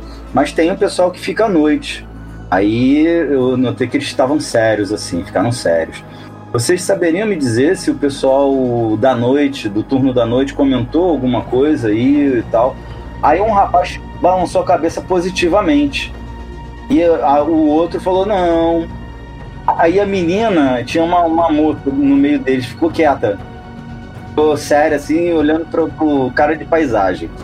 Aí eu dei uma, um sorriso assim, né? Eu, olha, gente, tudo bem, tranquilo. O que a gente quer é só elucidar o caso. Mas olha, anotei o meu número, esse aqui é o meu, meu WhatsApp, tá? Aí eu dei na mão do, do rapaz que fez cinco a cabeça mas é, que inclusive deve ter se arrependido amargamente depois de ver os amigos ali, né? Mas aí eu dei meu telefone para ele, meu WhatsApp. Amigo, tá aqui o meu WhatsApp. Qualquer coisa que algum de vocês ou o pessoal do turno da noite quiser contar pra gente, vai ser em anonimato total, sigilo absoluto. É só entrar em contato comigo que eu volto aqui, ou então a gente marca lá no Rio de Janeiro para ficar longe e aí a gente troca uma ideia. Tá, beleza? Aí deixei o meu contato, mas infelizmente eles não, não entraram em contato comigo, não. Nem ninguém, ninguém. Muito provavelmente que devia ter alguma escuta ali, algum militar devia estar escutando aquela conversa toda, e esse pessoal deve ter sido dura, severamente é, pressionado, é, pelo, né? Pelo vídeo, pelo vídeo que o. É, quando. Na participação que o Riba tava junto, né? Dá para perceber que na sala ali é, durante a, a, a, relações públicas estavam falando com, com o Riba, né? Com o Ribe, com o pessoal que tava lá. É, e tem uma pessoa de guarda ali na porta, né? Que dá pra, dá pra ver que, que era algo que que estava sendo é, é, monitorado, né? Então, e uhum. também tem uma, uma outra gravação que essa, se eu não me engano, é a mais é a mais. Foi a primeira que eu recebi no meu canal, inclusive. Foi que ela, ela aparece dizendo que é um, um senhor, né? Que ele, ele diz que, que o objeto tinha caído num lago. Eu não lembro se esse senhor é um vereador ou algum agente público ali da região conhecido, né? É, é, você conseguiu conversar com esse cara? Não sei se você lembra dessa gravação que ele falou: Ó, oh, pessoal, aconteceu aqui é, olha, ele é tipo uma calota, tal, tal, tal, e caiu assim no rio. Você lembra cara. dessa gravação? Não, isso é tudo fake. É fake? Tudo fake. Muita coisa ele foi contaminada, isso aí é uhum. é tudo fake. É, inclusive aquela imagem do, do OVNI na. que parece uma, bo uma Meia bola. azulada, né? Meia azulada, né? Isso tudo é Aham, fake. aham. O que acontece, cara, é que caiu numa área militar. Eu praticamente eu já, eu, eu já dei como encerrado aquilo porque caiu dentro de uma área militar e dificilmente os militares vão vazar isso. Então, é, como os grandes casos também de Varginha, lá de Roswell, os militares abafaram. Então, ali foi abafado. Se tivesse caído fora de uma área militar, seria muito mais fácil. Mas o interessante é que ao redor da Imbel ali tem muita gente que tem coisas para falar. Entendeu? Eu, eu, eu, eu sei de algumas coisas, mas eu tô. Como isso não vai. ficou por aí mesmo, então eu já dei como encerrado. Mas o Cristiano é que tá tocando e tenho certeza que o Cristiano vai saber de muitas coisas também, assim como eu soube de muitas coisas. Uhum. Bom, posso Pode. continuar então, Fica à Cleiton? vontade. Então, aí o que que acontece? Dali da Imbel, nós, é, aliás, depois né, já, já tava lá na, na- no Marcelo, né? Que aí o Ribamar deu a entrevista lá pro RJTV e tal.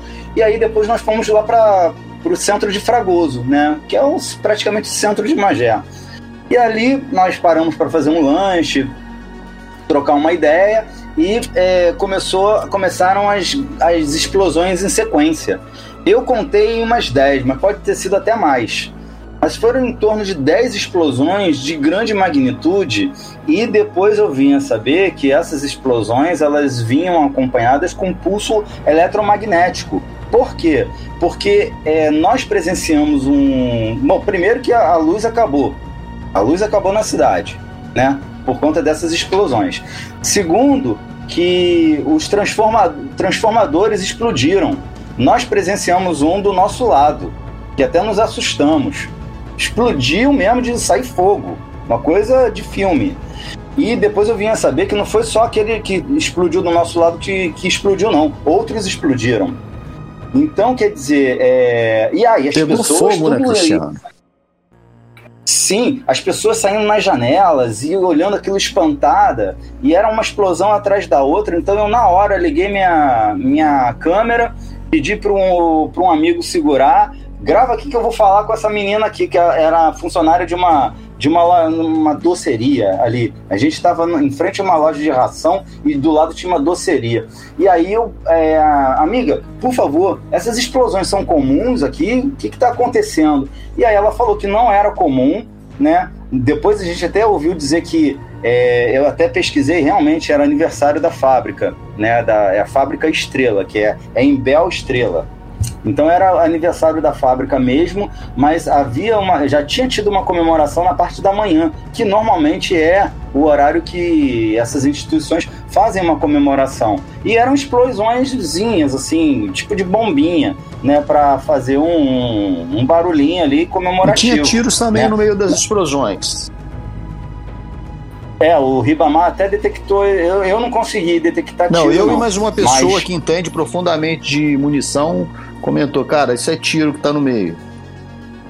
É, pode ser que tenha tido mesmo. É, E é, a, o que a pra, pro que aconteceu essas explosões, o, o porquê dessas explosões, é, a gente imaginando por, por que que foi, uns tiros e não, não seria nenhum nenhuma coisa assim é, do outro mundo. ó. Muito pelo contrário, eu acho que tem toda a conveniência ter tido tiros também. Mas enfim, escutamos aquelas explosões todas. É, num- numa outra ocasião em que. Faltou um- internet um- também, fui- Cristiano. Internet, luz, caiu tudo. Telefone, eu tentei ligar, eu tentei ligar aqui pra casa, telefone também não funcionava, nada funcionava na cidade. Sim, mas é o que eu iria dizer mesmo, que depois quando eu fui entrevistar o Valdinei Soares, ele falou que o PC dele desligou, depois reiniciou sozinho, o celular dele acabou a bateria. Ou seja, são todos os indícios de pulso eletromagnético. Todos.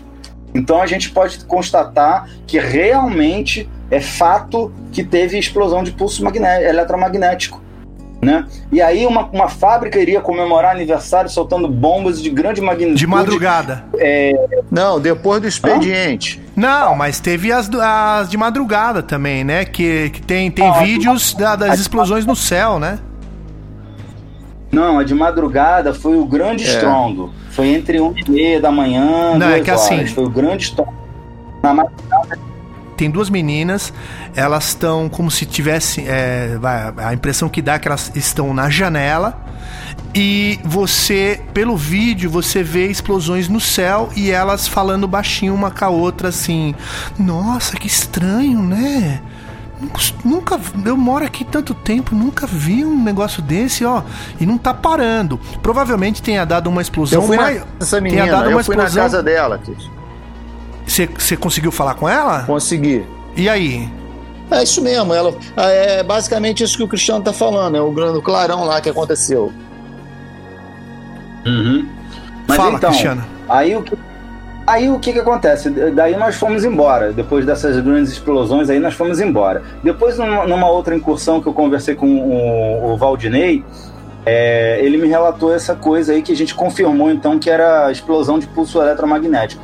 Inclusive, foi, foram nessas explosões aí, Ribamar, me, me corrige se eu tiver enganado que ocasionou a morte do, do Vitor Caldas. Que é o, funcion, é funcionário, né? Da é, eu não sei né? o motivo dessa morte, não, Cristiano. Eu só sei que ele morreu né, nesse, nesse período aí.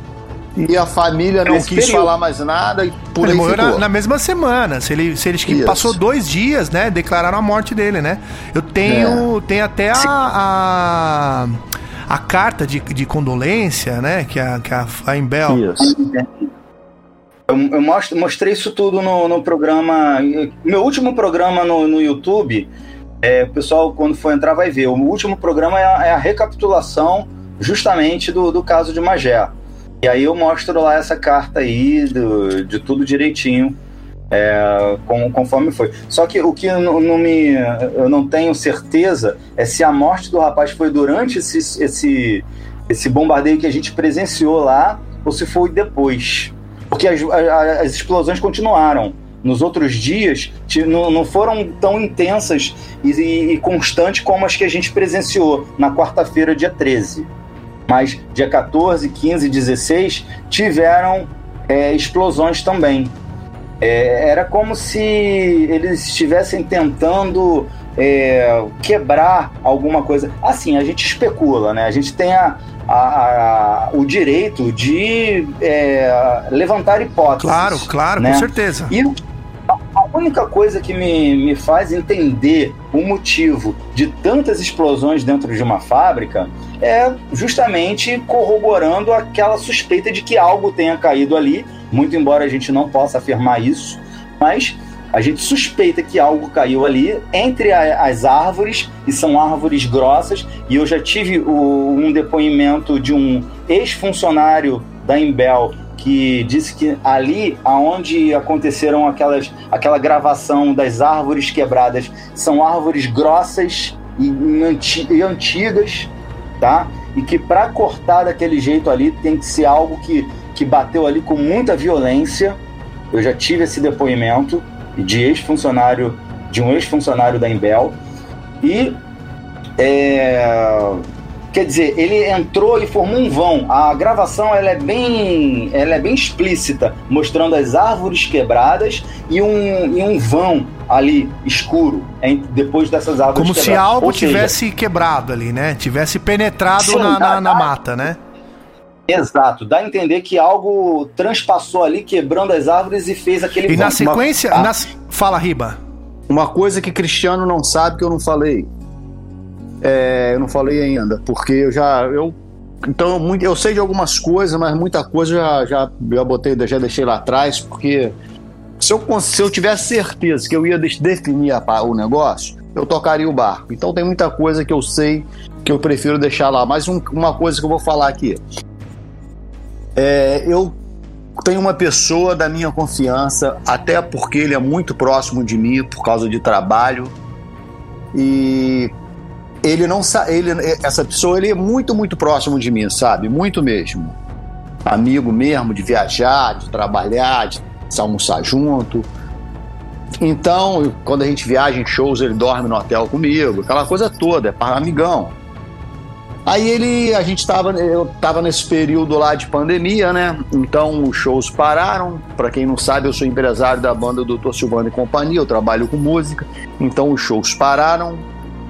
E a gente ele na casa dele, eu na minha, cada um na tua, no seu cantinho, e de repente eu apareci no RJTV. Aí ele falou assim, pô, Riba, ele, ele, ele falou assim, te vi no RJTV, você dando uma entrevista lá pra Rede Globo, tal. Pô, tem um negócio para te contar. Falei, o que que é? Fala aí. Ele falou assim, ó, tem um parente da minha esposa, um parente aqui da minha esposa que mora ali do lado da fábrica em Bel.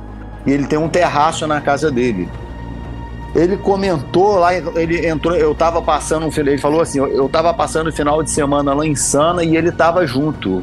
E ele comentou comigo que ele tava no terraço da casa dele, de manhã cedo, logo de manhã cedo, quando ele acordou, tava cheio de carro da Polícia Civil, alguns carros da polícia em frente à a fábrica da Embel e tinha carros militares do exército também ali com militares ali, tudo parado em volta. Aí os ele tem, como ele mora próximo, ele falou que ele pensou em pegar uma câmera e filmar, mas o pessoal ficou olhando para ele, os militares ficaram tudo olhando para ele e aquele burburinho de manhã cedo, logo assim que amanheceu o dia. Ele falou que os militares não estavam, os, os, policiais não estavam deixando os carros se aproximarem dali, estavam desviando assim, tipo trânsito. Aí rapidinho alguns militares entraram e os policiais foram embora e encerrou aquilo ali. Aí ele falou que e ele percebeu movimentação. Então aconteceu alguma coisa, aconteceu. É o que Cristiano disse. Nós não podemos afirmar que caiu uma nave, não podemos afirmar que caiu um disco voador lá, porque nós não vimos, nós não temos certeza. Mas que teve uma coisa ali muito forte ali com os moradores que moram em frente, principalmente, alguma coisa aconteceu. Porque os que moram mais longe da, da fábrica, eu percebia que eles ficavam levando na brincadeira, mas quem as pessoas mais próximas ali, todos eles estavam espantados. Só que muitos ali não querem falar. Aí eu eu procurei esse amigo meu, perguntei se eu poderia conversar com esse parente dele, que eu queria trocar uma ideia com ele. Ele falou: Eu vou conversar com esse meu parente. Passou uns dois ou três dias depois e falou: Não, não, Riba, ele não quer falar, não, que ele, ele tá com medo, entendeu? Que ele tá com medo de pessoas irem na casa dele. Resumindo, todo mundo com medo. Quase todas as pessoas que, que moram ali próximo ali viram alguma coisa, todos têm medo de falar. Eu já, eu já, já vou corroborar com isso que o Ribamar acabou de dizer, mas de outro, no outro, uma, uma outra região, ali próximo a Magé, mas é, fala Ô, aí, Cristiano, depois eu, eu vou queria chegar... deixar uma coisa registrada aqui. Não, pode falar, pode falar. É, conforme você sabe, eu tenho um canal no YouTube e muitas pessoas ali assistem os meus vídeos, então acompanham o meu canal. E eu sou uma pessoa que eu tenho muita responsabilidade com a vida das pessoas que acompanham o meu canal, entendeu? Então, porque tem muitas pessoas ali que me viram fazendo Vigília em Magé, ou que viram o Cristiano fazendo Vigília em Magé, e ali eu deixo o meu contato e muitos me perguntam, entendeu? É, como faz para chegar em Magé para poder fazer uma vigília noturna? Então, Cleiton, eu costumo dizer que a Baixada Fluminense não é para amadores. Por quê? Eu sou uma pessoa que eu tenho muita responsabilidade com a vida das pessoas que acompanham o meu canal e me procuram é, me perguntando para saber como que eles fazem para chegar em Magé, pois eles também querem fazer vigília em Magé. Então, cara, a Baixada Fluminense é muito grande. Você tem que saber como chegar lá, você tem que saber onde você pisa. Onde aconteceu o fato ali, onde fica em Bel, era um distritozinho que chama-se Pau Grande. Então, Pau Grande é o quê? É um vilarejozinho pequeno, é cheio de árvores, é cercado de montanha, é um bairrozinho até bucólico, muito bonitinho, entendeu? Mas só que para chegar até lá, você tem que saber as ruas que você caminha ali na Baixada Fluminense. Então, eu costumo dizer que a Baixada Fluminense não é para amadores, é por isso, cara. Porque ali você tem que saber as ruas que você entra, você tem que saber, principalmente à noite, como que eu vou deixar, cara, uma pessoa que acompanha o meu canal ir fazer vigília noturna em Bagé, na Baixada Fluminense. Então, eu me responsabilizo pela vida dessas pessoas que me acompanham. Então, eu falo, se for fazer vigília lá, procurem conhecer a região, procure saber onde você pisa, ok? Então eu quero deixar isso bem claro aqui, tá bom, Cleiton? Dado o recado. Fala, Cristiano, que você ia falar? É, eu endosso. Não, eu, eu ia dar continuidade no, na linha de raciocínio, né? Para depois eu, eu continuar na, no caso em si. Porque é, para a gente ter uma. fazer uma, uma ideia de o porquê de tanta explosão em sequência e depois nos outros dias, é como se estivessem tentando explodir algo que estava ali no meio daquelas árvores para tentar tirar pra, e sem danificar o, um, máximo de água, porque aquela, aquela região toda é, pro, é protegida, né? É, tem uma proteção ambiental ali, não pode cortar a árvore ali.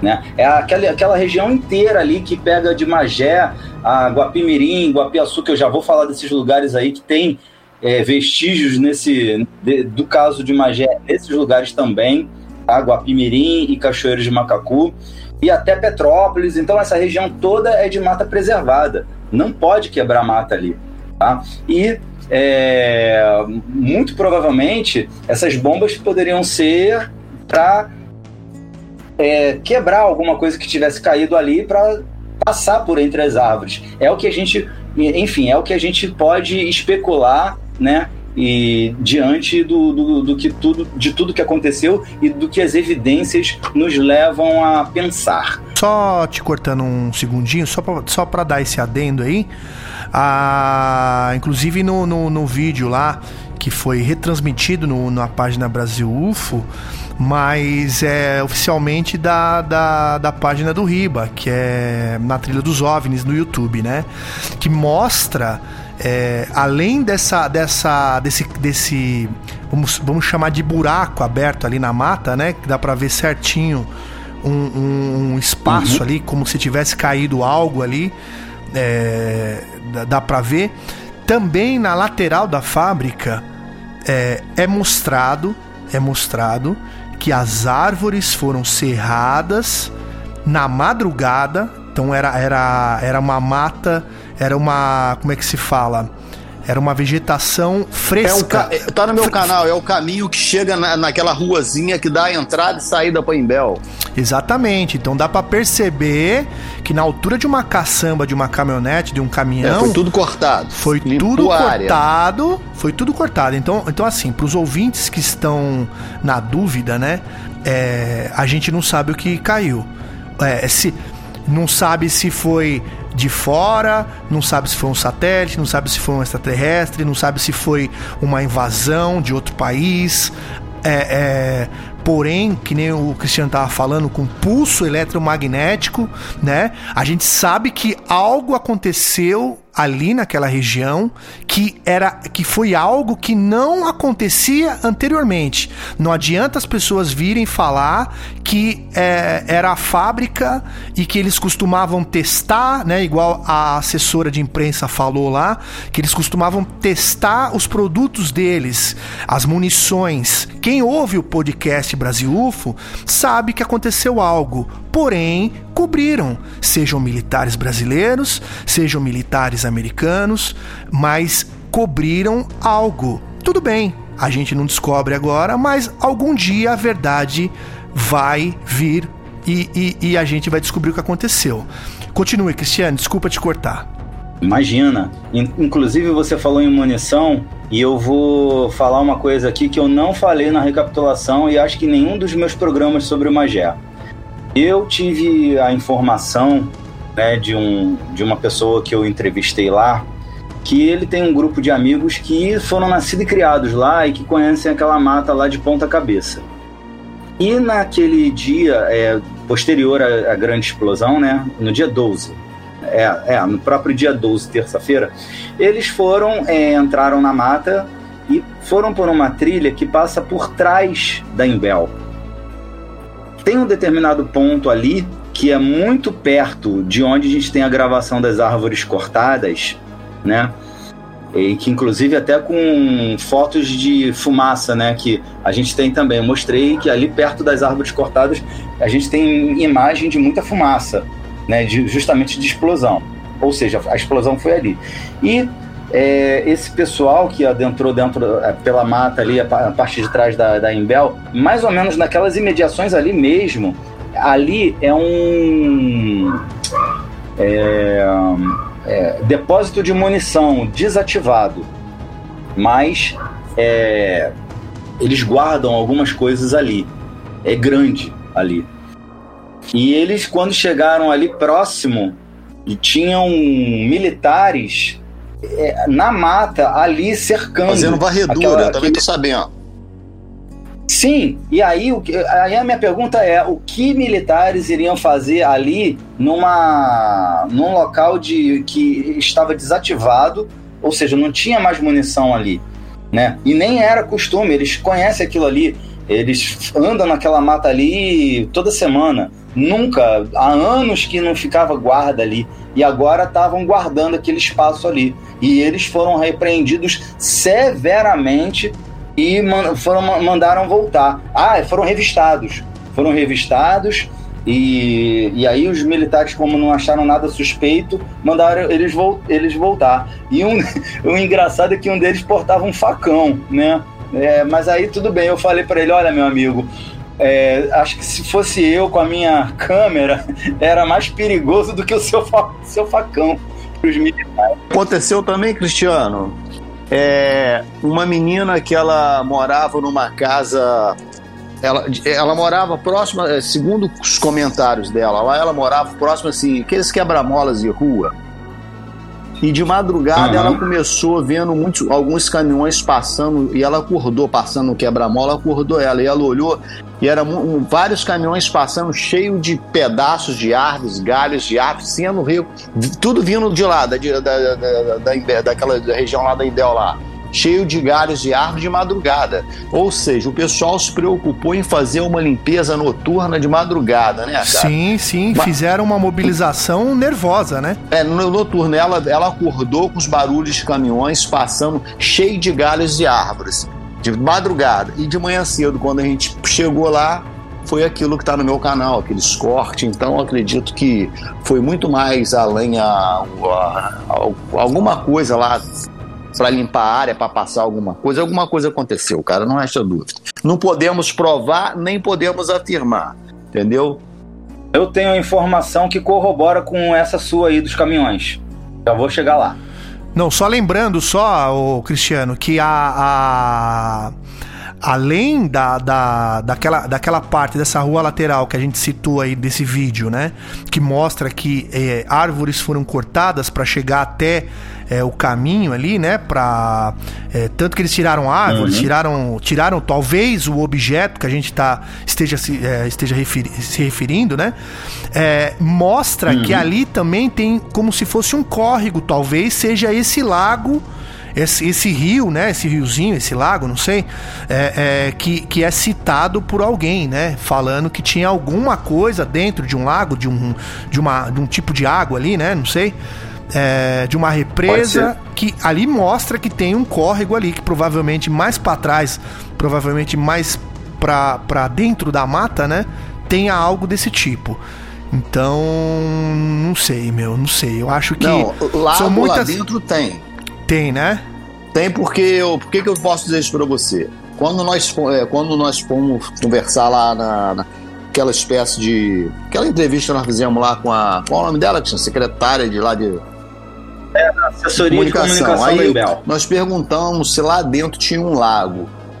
Aí ela falou assim: Não, aqui não tem lago, não, mas só aqui a, o jeito dela falar, que percebia ah, que ela estava perdida, não, não passava perdida. firmeza, né? É, é, Aquilo é. não convenceu, passou. Aí depois, como eu continuei voltando lá pesquisando, eu, lá dentro tem funcionários que trabalham dentro da Embel, que são funcionários concursados, então tem aqueles que trabalham em limpeza, outros trabalham em uh, vários setores lá.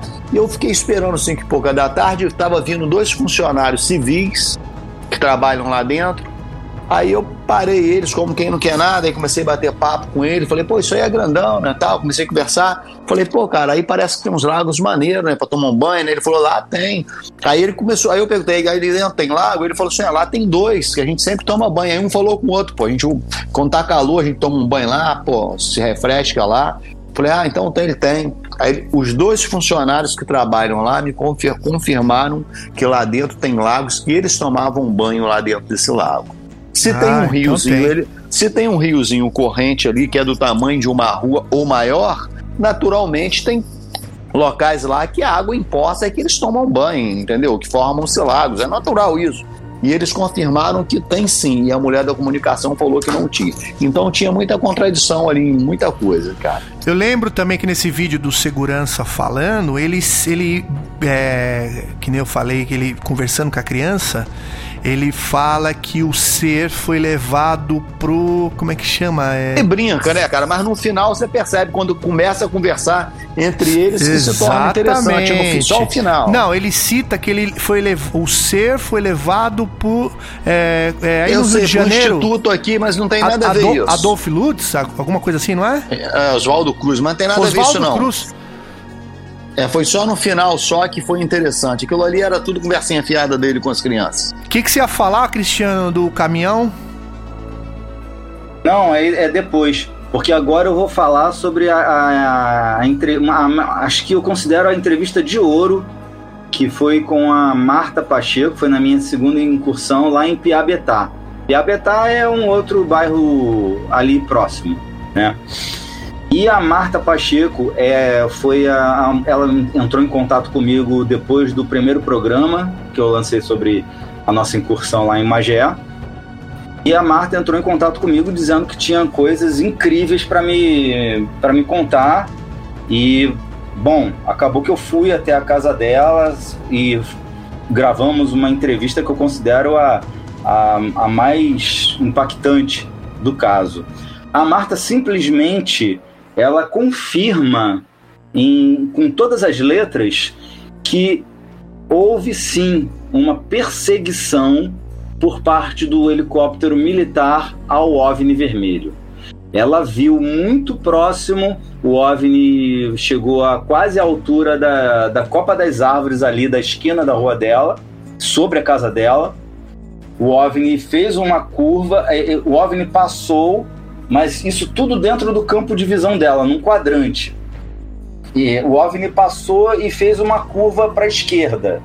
O helicóptero veio seco atrás do OVNI. E quando o OVNI fez essa curva, que foi aquela curva que desafia a, a concepção humana, aquela curva que ele, sem frear, ele, ele vai reto e já vira para a esquerda, o helicóptero ele tentou fazer a mesma coisa, que pelas palavras dela, porque ela se assustou, porque o helicóptero, como ele não consegue fazer essa, essa, esse tipo de curva, ele meio que é, perdeu a estabilidade dele e foi na direção dos fios. Então ela se assustou porque ela achou que o, o helicóptero ia bater nos fios de alta tensão ali. Do, do, poste. Mas aí o helicóptero ele meio que fez aquela curva assim e aí seguiu na direção do OVNI, ou seja, né, com esse depoimento, a gente tira qualquer dúvida de coincidência, de que o helicóptero está indo coincidentemente na direção do OVNI. O que estava acontecendo era realmente uma perseguição dos helicópteros militares a este OVNI vermelho. Tá? Ela fez o desenho para mim num papel lá, explicou tudinho que ela viu. Ela falou que foi a visão mais impressionante que ela teve na vida dela. E toda a entrevista dela tá lá no, no, acho que no meu segundo programa, é sobre Magé, no meu canal. E é uma entrevista assim sensacional.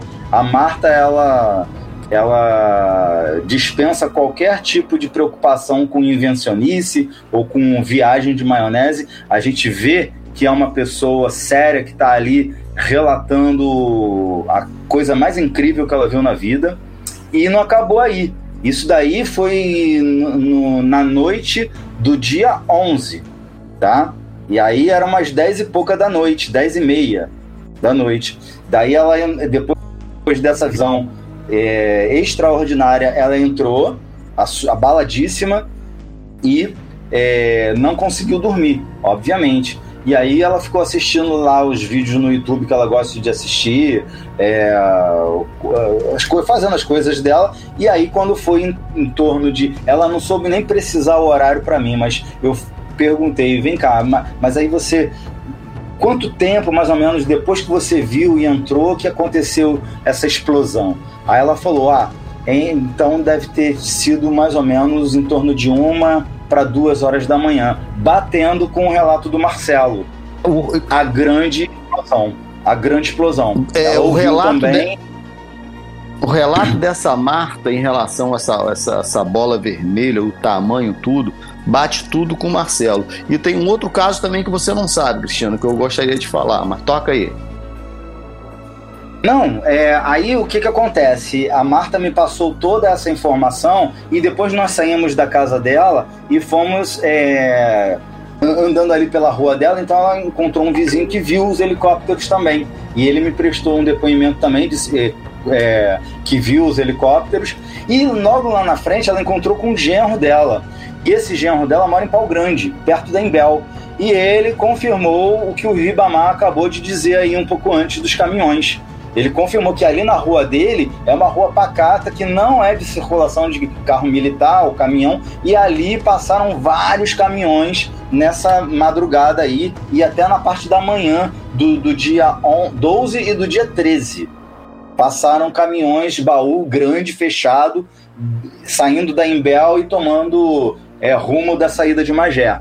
E ele ficou espantado com isso também. É, o que é impressionante é a logística para tudo isso, né?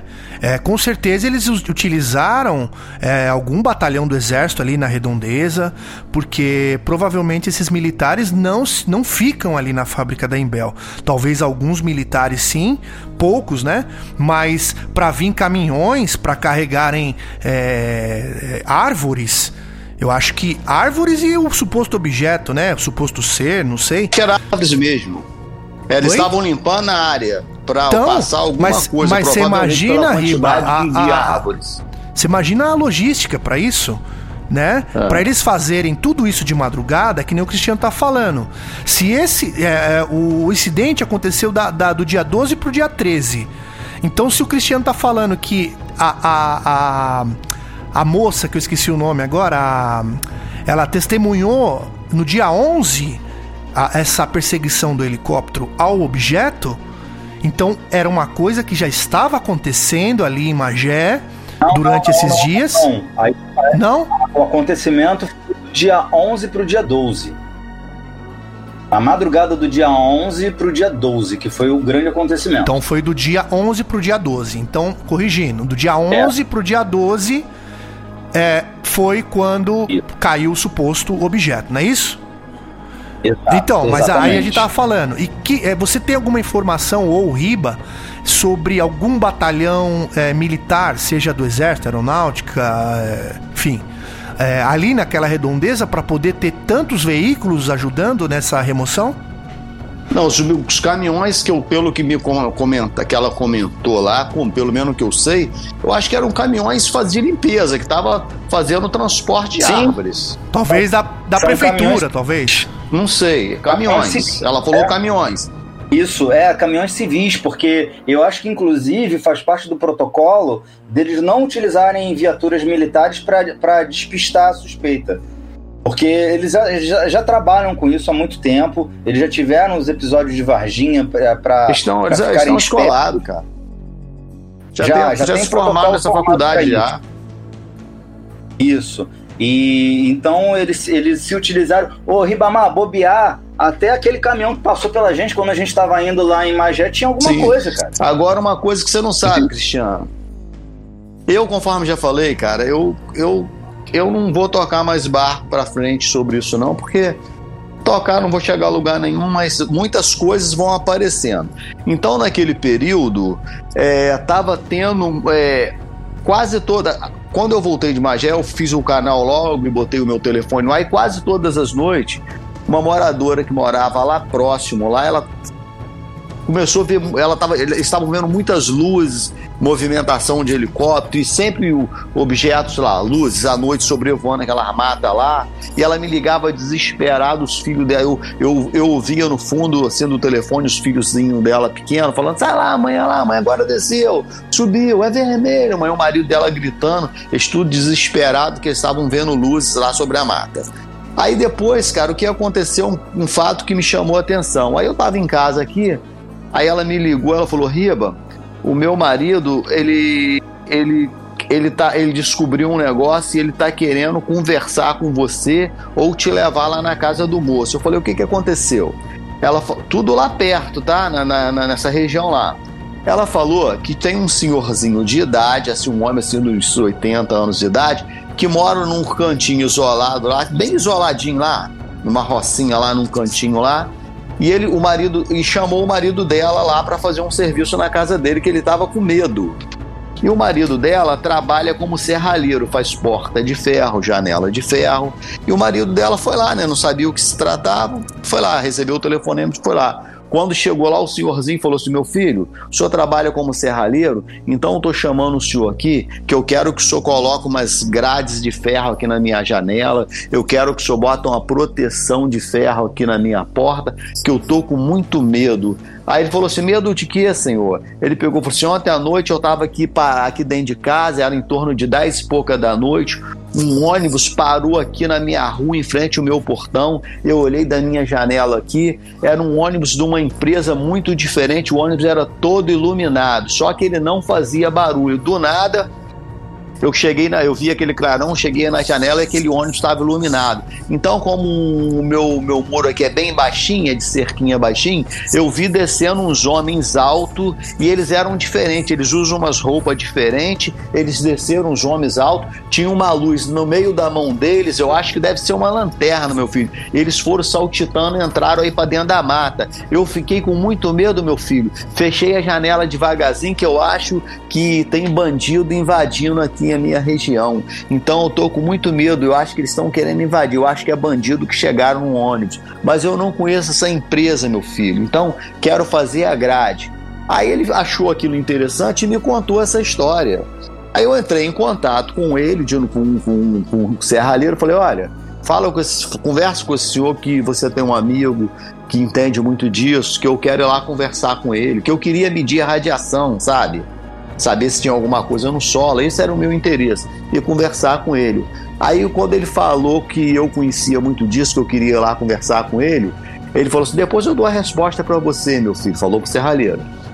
Aí o serralheiro ficou insistindo, né, qual o dia que poderia marcar. Ele virou, falou assim: "Meu filho, avisa para seu amigo que eu não quero que ele venha aqui falar comigo não, que ele deve ser amigo desses homens. Daqui a pouco esses homens vão vir aqui na minha casa e vão me matar." Então, cara, ali estava acontecendo muita coisa ali, cara. Só que, sabe, eu só fiquei ouvindo essas coisas e o moço não quis me dar entrevista de jeito nenhum. Ele não quis falar comigo, porque estava com medo. Podcast Brasil UFO. Bom, é, eu vou agora falar é, de, de, de uma, uma, uma, outra parte assim, muito interessante, é, de um contato também que me, me chegou ele também prefere se manter em anonimato. Eu chamei ele de Senhor A de Icaraí. O Senhor A, ele mora num prédio alto, lá em Icaraí. Icaraí, para quem não sabe, é uma cidade, uma cidade não, é um grande bairro, né, de Niterói. Ou chega a ser cidade, o Ribamar, você sabe? Icaraí? Icaraí. Hum, faz parte de Niterói, cara. Não sei se é bairro, não tenho certeza. Mas eu acho que faz parte é, de Niterói, é um bairro de Niterói. Não, é, não tem prefeitura, acho que não tem prefeitura, não. Acho que é um bairro de Niterói, Caraí. É. Piratininga, é, Caraí, acho que é tudo ali, né? É. Enfim, mas ele mora num prédio alto ali. E ele me relatou que na noite do dia. Do dia. Tô olhando, tô colando aqui no meu, no meu relatório, porque a data é complicado, né? Mas foi exatamente no, nesses dias é, que precederam aí o grande acontecimento. Ele começou a, a esposa dele já tinha visto um OVNI vermelho na direção de Magé. Porque o que, que acontece? Aí é Niterói, mas ali você pode passar uma, um, traçar uma reta por, é, atravessando a Baía de Guanabara, você vai direitinho Cristiano, pra Magé. no meu canal eu tenho um vídeo que vocês podem ir lá e eu tô, eu tô confirmando o que você tá falando. Eu tô lá no. É, eu tô numa parte bem alta de, é, de, lá de Pau Grande, no alto da montanha, e eu filmo assim, eu mostro, ó, ali é a Bahia, mostra a Bahia, aqui é a Magé, então é, é, os moradores dessa área de Niterói ali que viram aqui o OVNI, eu, eu tô confirmando que a visão dele é ampla. Vai no meu vídeo que tem exatamente esse vídeo, eu mando para você, Cristiano. Eu, é exatamente o que você está falando. Eles têm uma boa visão de tudo. A ponte Rio-Niterói, uma, uhum. até Magé. Então, aí o que, que aconteceu?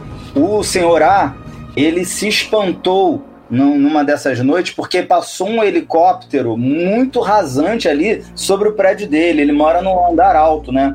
E aí ele, ele, ele nunca ouviu um helicóptero tão barulhento, que esses helicópteros militares eles são barulhentos mesmo, e passou ali muito próximo, uma coisa que nunca tinha acontecido, ele mora ali há anos. E aí ele foi na janela e ele viu que era um helicóptero preto, seguiu na direção de Magé, e logo na sequência veio outro atrás. Tá? Isso a esposa dele já tinha visto mais cedo o OVNI vermelho na direção de Magé. Beleza. E isso daí foi na noite né, do, do acontecimento, e depois é, passaram mais dois. Ele escutou o barulho de mais dois helicópteros. É, numa outra ocasião, no, no, no, dia seguinte, ele viu, aí ele filmou, porque aí ele já estava esperto, já sabia que estava passando o helicóptero ali direto. Ele filmou um helicóptero militar, e eu tenho essa imagem que ele mandou para mim. Ele filmou o helicóptero preto, né, indo na direção de Magé. Então, quer dizer, é, a gente tem aí já a confirmação que os helicópteros eles tiveram a origem ali, muito provavelmente, ou da base de São Pedro da Aldeia, ou da própria base de Icaraí, e foram em direção. Então, respondendo até a sua pergunta, o, o Clayton, é, provavelmente é, o, o, exército foi é, é, aquela corporação dessas, dessas áreas aí de Niterói, tá? E esse monitoramento ele já devia ter estar sendo feito há, há semanas, porque com, conforme eu falei no início né, do, do, quando eu comecei a relatar o caso aqui, é, as aparições de OVNI já vinha desde abril desde abril que o céu ali estava sendo constantemente visto, é, visitado por OVNIs. Né? As pessoas estavam relatando é, já. O próprio Marcelo então, conta um caso interessante, né? Que ele viu lá. É, no fundo da casa dele. Tipo, ele contou para mim em off, né? Aquele. Aquela, é, o, ele, Semanas antes, ele viu um objeto, uma luminosidade muito forte nos fundos da casa dele, que é a mata fechada, que não vai ninguém. Ele mora no fundo da mata, essa... não faz parte da mata lá, né? É. E aí a, luminosidade ela foi subindo, subindo, subindo, e ele se assustou com aquilo, né? O que, que poderia ser aquele clarão luminoso que ele, ele viu por, por, por detrás da, do vidro da janela, ele né? Fa... E aí não é ele isso. Come... Eu conversei bem com isso com ele. Ele comentou comigo o seguinte: ah. ele, ele, ele, falou que estava com todas as luzes da casa dele apagadas. Ele mora encostado na mata. O quintal dele, é, o muro exatamente. dele encostado na mata. Ele falou que estava com todas as luzes da casa dele apagadas. Ele estava no computador. E de repente ele percebeu uma claridade muito grande assim na, no, no vitru assim da janela da cozinha. Aí ele falou: ah, que clarão é aquele? Ele levantou. Quando ele se aproximou, ele olhou assim pela janela, assim, olhou para os fundos da mata, assim, ele viu uma bola grandona, um clarão imenso que estava iluminando aquilo tudo, e ele ficou olhando e ele e, tinha umas luzes coloridas, assim, próximas àquela luz grandona, que se movimentavam, e ele falou que ele ficou com medo daquilo. Aí logo depois a luz entrou para dentro da mata e sumiu. Uhum. Eu quero fazer uma retificação aqui, que eu estou olhando o relatório aqui, e a morte do Vitor Caldas Silva foi no. Bom, pelo menos ela foi é, mencionada no dia 18 do 5. Uhum. Tá? Foram alguns dias depois, mas, volto a dizer, de, de, é, posteriormente, o dia 13 que nós estivemos lá, de, do dia 14 até o dia 20, foram relatadas explosões lá na fábrica. Não foi que acabou rápido, não. Então, ele, o, a morte do, do funcionário pode ter acontecido tanto no dia 17 como no próprio dia 18, quando foi mencionada a morte dele, tá? E, e aí cabe dizer aqui agora um, uma outra atenuante que é para reflexão de todos vocês.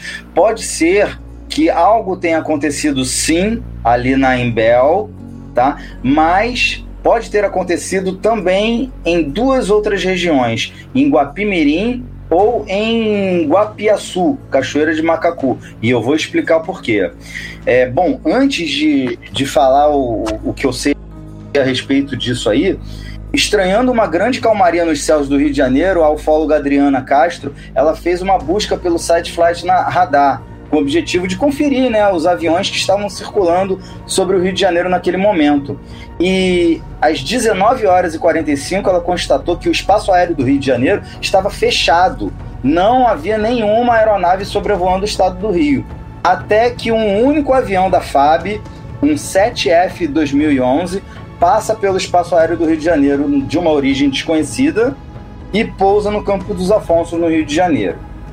Mais tarde, em torno de 11 horas da noite, um helicóptero militar N7090 decolou das proximidades de Itaipu, no Rio de Janeiro, e fez um estranho trajeto, passando sobre Niterói, margem direita de Magé, chegando até Guapimirim Guapiaçu, e ali ficou um pouquinho, já em Cachoeira de Macacu, retornando então novamente para Magé.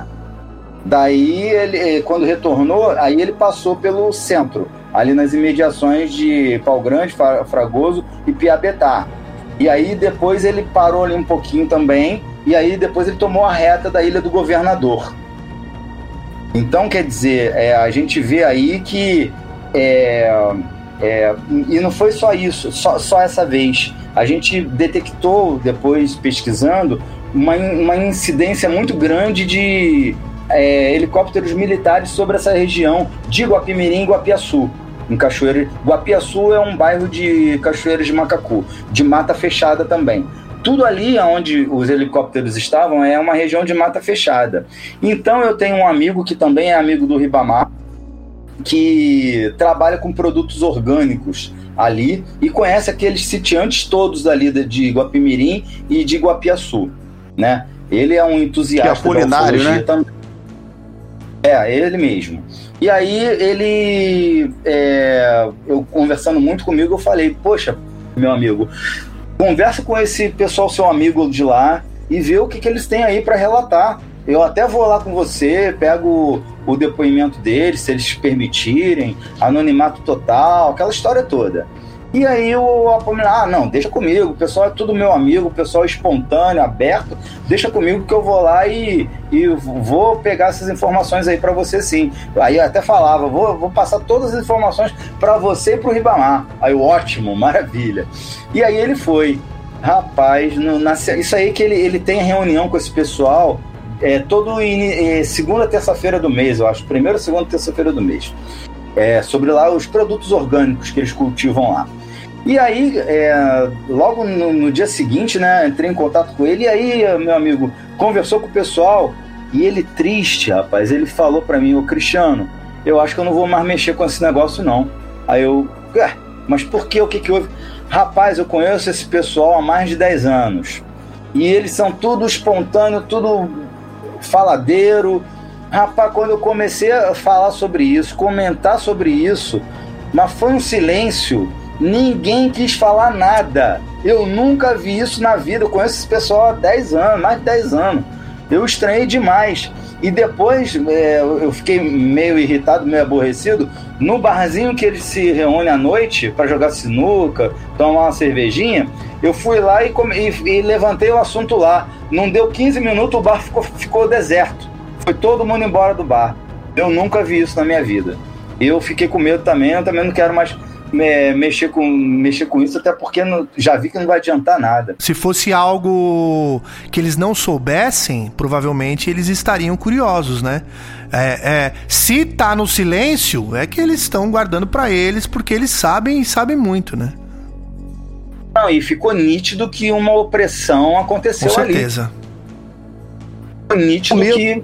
Eles... também, que tem esse pessoal também, eles, sabe? Tem muita medo, tem muita gente também que fica medo de achar que tá se expondo, caindo no ridículo também. Tem isso também, né, cara? Tem, tem. Tem, tem isso. Tem, tem muito disso, Ribamar. Só que o que, o que me, me levantou mesmo uma impressão foi de uma opressão. O que não é um mistério, que não é assim, nada de, de antinatural. Porque se fosse opressão, Cristiano, o próprio Apolinário teria sofrido também, porque convive com eles. Eu acho, na minha opinião, eu acho que isso aí é mais é aquele pessoal que não entende nada de ufologia, trabalha no interior, então não quer cair no ridículo, não tem muito o que dizer. É, eu, na minha opinião é isso, porque senão o Apolinário teria sofrido a mesma opressão. Eu acho que não, sabe por quê, irmão? Porque o, o Apolinário ele não mora ali. Ah, ele não mora? mora. Ah, tá. Não. Pra mim, ele era morador de lá. Não, o Apolinário. Apenas se t... Ah, é isso mesmo, vez. ele comentou comigo. Ele apenas tem área, terra lá, isso mesmo, é isso mesmo. É, tá certo, é, tá certo o que você tá então. falando, desculpa. Imagina, cara. Mas é, é natural, é isso mesmo. Ribamar. Ele não é morador, não. É natural. Se aconteceu alguma coisa lá, como parece ter acontecido para tanta incidência de helicópteros militares ali, se aconteceu alguma coisa ali também, é, é natural que os militares vão lá sim, e sim. fazer um, um, um, uma pressãozinha no pessoal, para o pessoal ficar calado. Isso é natural, isso é, é, normal. Em Varginha aconteceu isso. É, sim, sim. Uma coisa que eu achei interessante também, que eu não vou citar o nome, para nego não ficar lá perturbando na casa do cara. Você tava lá, Cristiano. Assim que nós chegamos lá, aí uma pessoa me chamou e falou assim: vem aqui no meu quintal que eu vou te mostrar um negócio. Cara, tinha uma marca no solo do quintal dele. É, pode ser que seja fungos, tá? Não tô nem porque existe isso também. Mas eu vou te falar como é que, que parecia, Cleito, você que é músico. Parecia uma, uma palheta, uma forma de palheta de guitarra, só que do tamanho assim de, de um micro-ônibus, só que largo no meio. Nossa. Mais gordo. Uma palheta de guitarra. Na ponta afinava perfeito. Uma palheta de guitarra e assim, do tamanho de um micro-ônibus ou maior um pouquinho. Aí Caramba. tava a marca certinho. Aí ela falou assim: ó, é, nós acordamos aqui um dia, tava essa marca certinha aqui no quintal. Isso não tinha, foi de uma noite para outra, um dia, da, da noite para o dia que apareceu essa marca, dando a impressão que pousou alguma coisa aqui. Mas nós não ouvimos barulho nenhum, nós não ouvimos nada. E nada mais cresce aqui. Aí ela falou: você pode ver que a, cresceu um mato, e a mata, uma, a grama estava grande assim. Ela falou: você pode ver que a grama cresceu em tudo aqui, só não cresce nesse meio aqui. Ela falou assim: eu não sei o que, que é, pode ser que seja um fungos, mas tá aí essa marca aí. Mas são mistérios, né, cara? A gente sabe. Também não, não, a gente tava na correria, não mandamos pesquisar para saber o que era nem nada, e ficou aquilo por aquilo mesmo. É, bom, ficou essa suspeita de que algo aconteceu ali também. Aí fica aquela, aquela coisa da gente especular, né? Porque a única coisa que a gente pode fazer no momento. É, seriam, teria sido dois OVNIs alvejados e um caiu na Imbel e o outro caiu ali em Guapiaçu?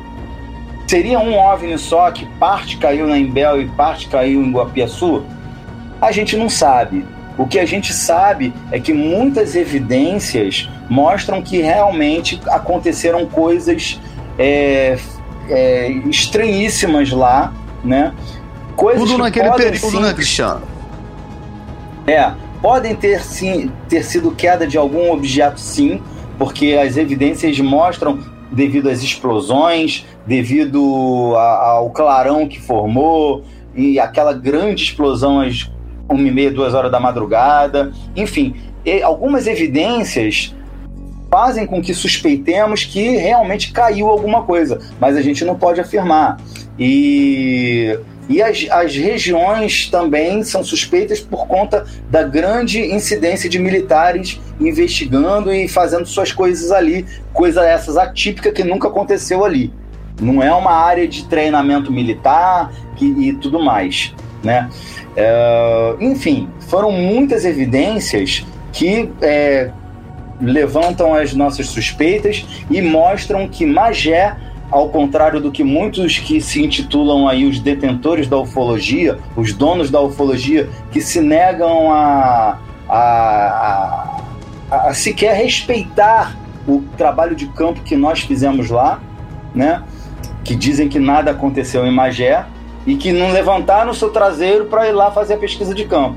Ou seja, eles falam de achismo. E no achismo deles tá junto uma arrogância muito grande que ignora o trabalho de colegas ufólogos.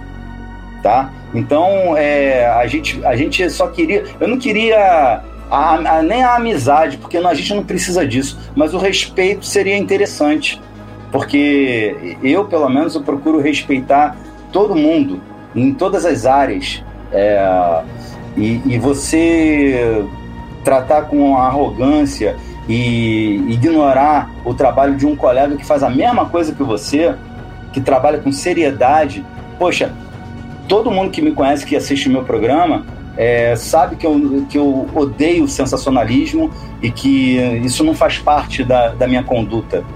Conhecem a minha responsabilidade é, com, com relação a todo o trabalho que eu apresento. Inter... E eu não ia estar importando nada aqui. Interessante. Muito pelo contrário. Fala, pode falar. Então, o, é, teve muitos relatos ali que foram bastante interessantes. Moradores que moram em frente, ali na região mesmo, tipo, assim, coisa de. Próximo mesmo, coisa de 800, 800 metros, um quilômetro, 500 metros. Todo mundo tinha que morava perto ali tinha coisa para falar. Então esse senhor ele tem uma barraquinha, um comérciozinho, mora na parte alta da cidade, ele tem uma visão ampla assim da montanha, tudo. Ele tem, ele não consegue dormir ele falou que ele a, era em torno de uma e pouca, duas horas ali. Ele estava fazendo um café, de repente ele escutou um barulho muito forte e ele correu para a janela. E quando ele correu para a janela, ele viu assim, ele não, ele não viu o objeto caindo conforme outras pessoas viram, mas ele viu um clarão e ainda percebeu que lá no alto tinha uma luz, uma, uma luz assim acesa que estava circulando ali por cima da mata ali, logo essa luz se afastou, dando a impressão que se caiu alguma coisa ali, tinha outros objetos acompanhando também. Ele comentou isso, mas também, cara, não, todo mundo ali, ninguém, todo mundo tinha medo de gravar, de falar, não sei por que motivo, todos tinham medo, ninguém quis gravar, mas eu ouvi muita coisa, cara. Fa fala, Cristiano. Pois é. Aí é isso, cara. É... Só terminando essa linha de raciocínio, o... É, eu acho muita falta de consideração, né, por parte desse, desse pessoal aí, é, em desmerecer o nosso trabalho, em desrespeitar e ignorar o nosso trabalho. E fica aqui uma reflexão para para as pessoas é, entenderem que a gente que trabalha com ufologia séria, a gente só quer passar a verdade, nada, nada mais que isso.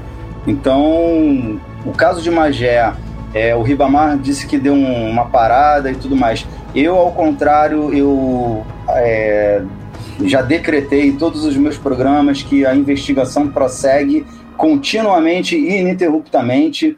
Eu estou aberto a todos que quiserem entrar em contato comigo para relatar alguma coisa do caso, sejam moradores da região, sejam ex-funcionários da, da Imbel, ou seja até militares. Se algum militar que a gente entende que, óbvio, não pode. É, a sua carreira estaria totalmente comprometida, né? E além de, da carreira, punições severas. Eu já fui militar, eu sou ex-fuzileiro naval. Então eu sei muito bem como funciona o regime militar, principalmente nesse protocolo aí com relação à ufologia.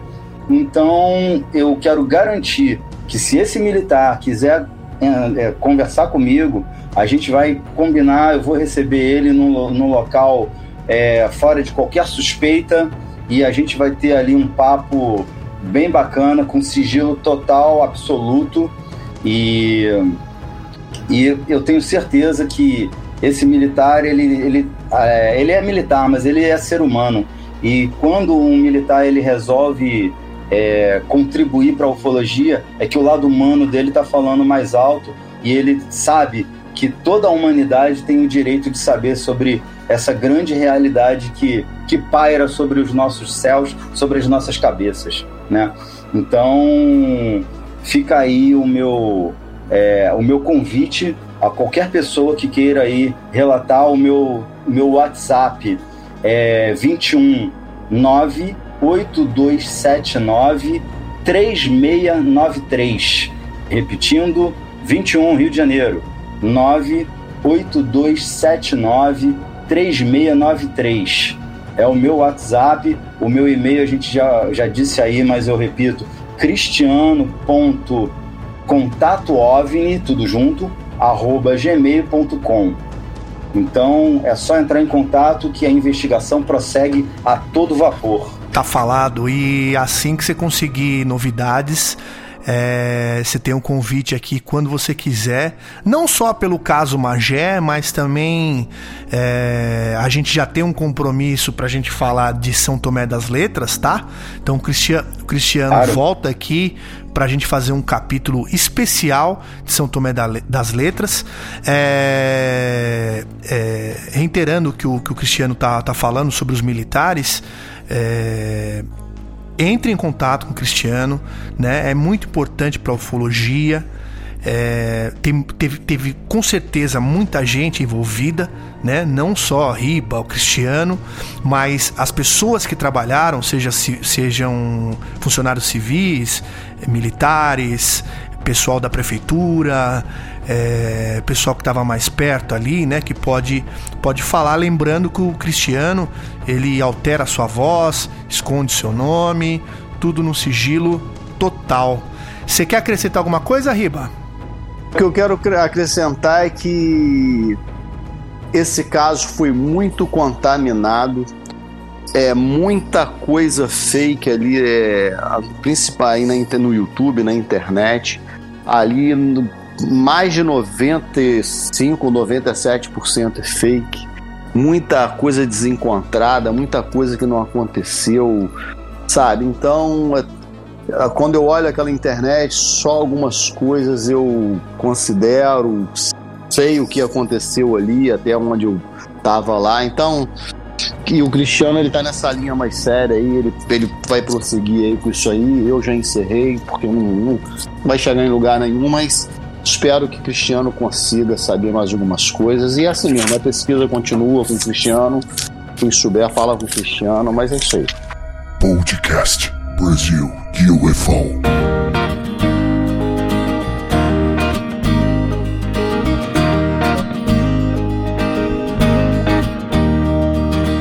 Deixa eu falar, Cristiano. Isso aqui a gente queria te perguntar. Tá vindo 2021 aí, qual vai ser os seus projetos aí? O que que você tem aí para fazer em 2021? Eu queria que você falasse também, Cristiano, da trilogia que você estava escrevendo. Você terminou ou não? Manda aí pra gente. Ah, sim. É, rapida, rapidamente. Eu terminei de escrever uma trilogia. Bom, eu escrevo romance de ficção baseado em pesquisa real, né? Essa trilogia que eu terminei de escrever seria o antes, o durante e o depois do caso Varginha. Então é um romance de ficção baseado em pesquisa é, justamente do que poderia ter acontecido antes. O livro 1 um seria é, numa cidade até fictícia, mas consta ali tudo, todo o material de pesquisa, de pesquisa séria, que poderia ter acontecido, é, que levaram à queda do, do OVNI em Varginha ok? Então, é, para quem gosta aí de um livro com bastante suspense, aventura, sociedades secretas, que eu falo também da Sociedade Vril, que é uma sociedade nazista que existe até hoje e que teve um papel muito intrigante aí na, é, no, na nas décadas passadas aí, desde 1950, em 45, Hitler fazia parte da Sociedade Vril. Então é muito interessante para vocês entenderem aí é, o, o quão essa sociedade secreta teve acesso a coisas assim é, fantásticas sobre ufologia que inclusive aconteceu na, durante a Segunda Guerra Mundial. Mas é, eu terminei de escrever essa trilogia, eu pretendia é, lançar o livro agora no primeiro trimestre, o livro 1, né? Mas como é um livro é, assim, de muitas páginas, tem mais de 300 páginas, fica inviável fazer autopublicação. Né? E para conseguir uma editora grande também é complicado, porque você primeiro você tem que entrar para uma agência literária, porque já andei pesquisando como funciona isso. Você entra para uma agência literária e aí a agência literária, eles até fazem um trabalho de leitura crítica, né, do seu livro para botar assim bem dentro do padrão de mercado, e aí eles fazem a ponte com algumas editoras que eles têm acesso para justamente sabe que o livro vai ser bom na editora tal e eles fazem toda essa ponte. Só que para você acessar a agência literária é, não é tão fácil assim também.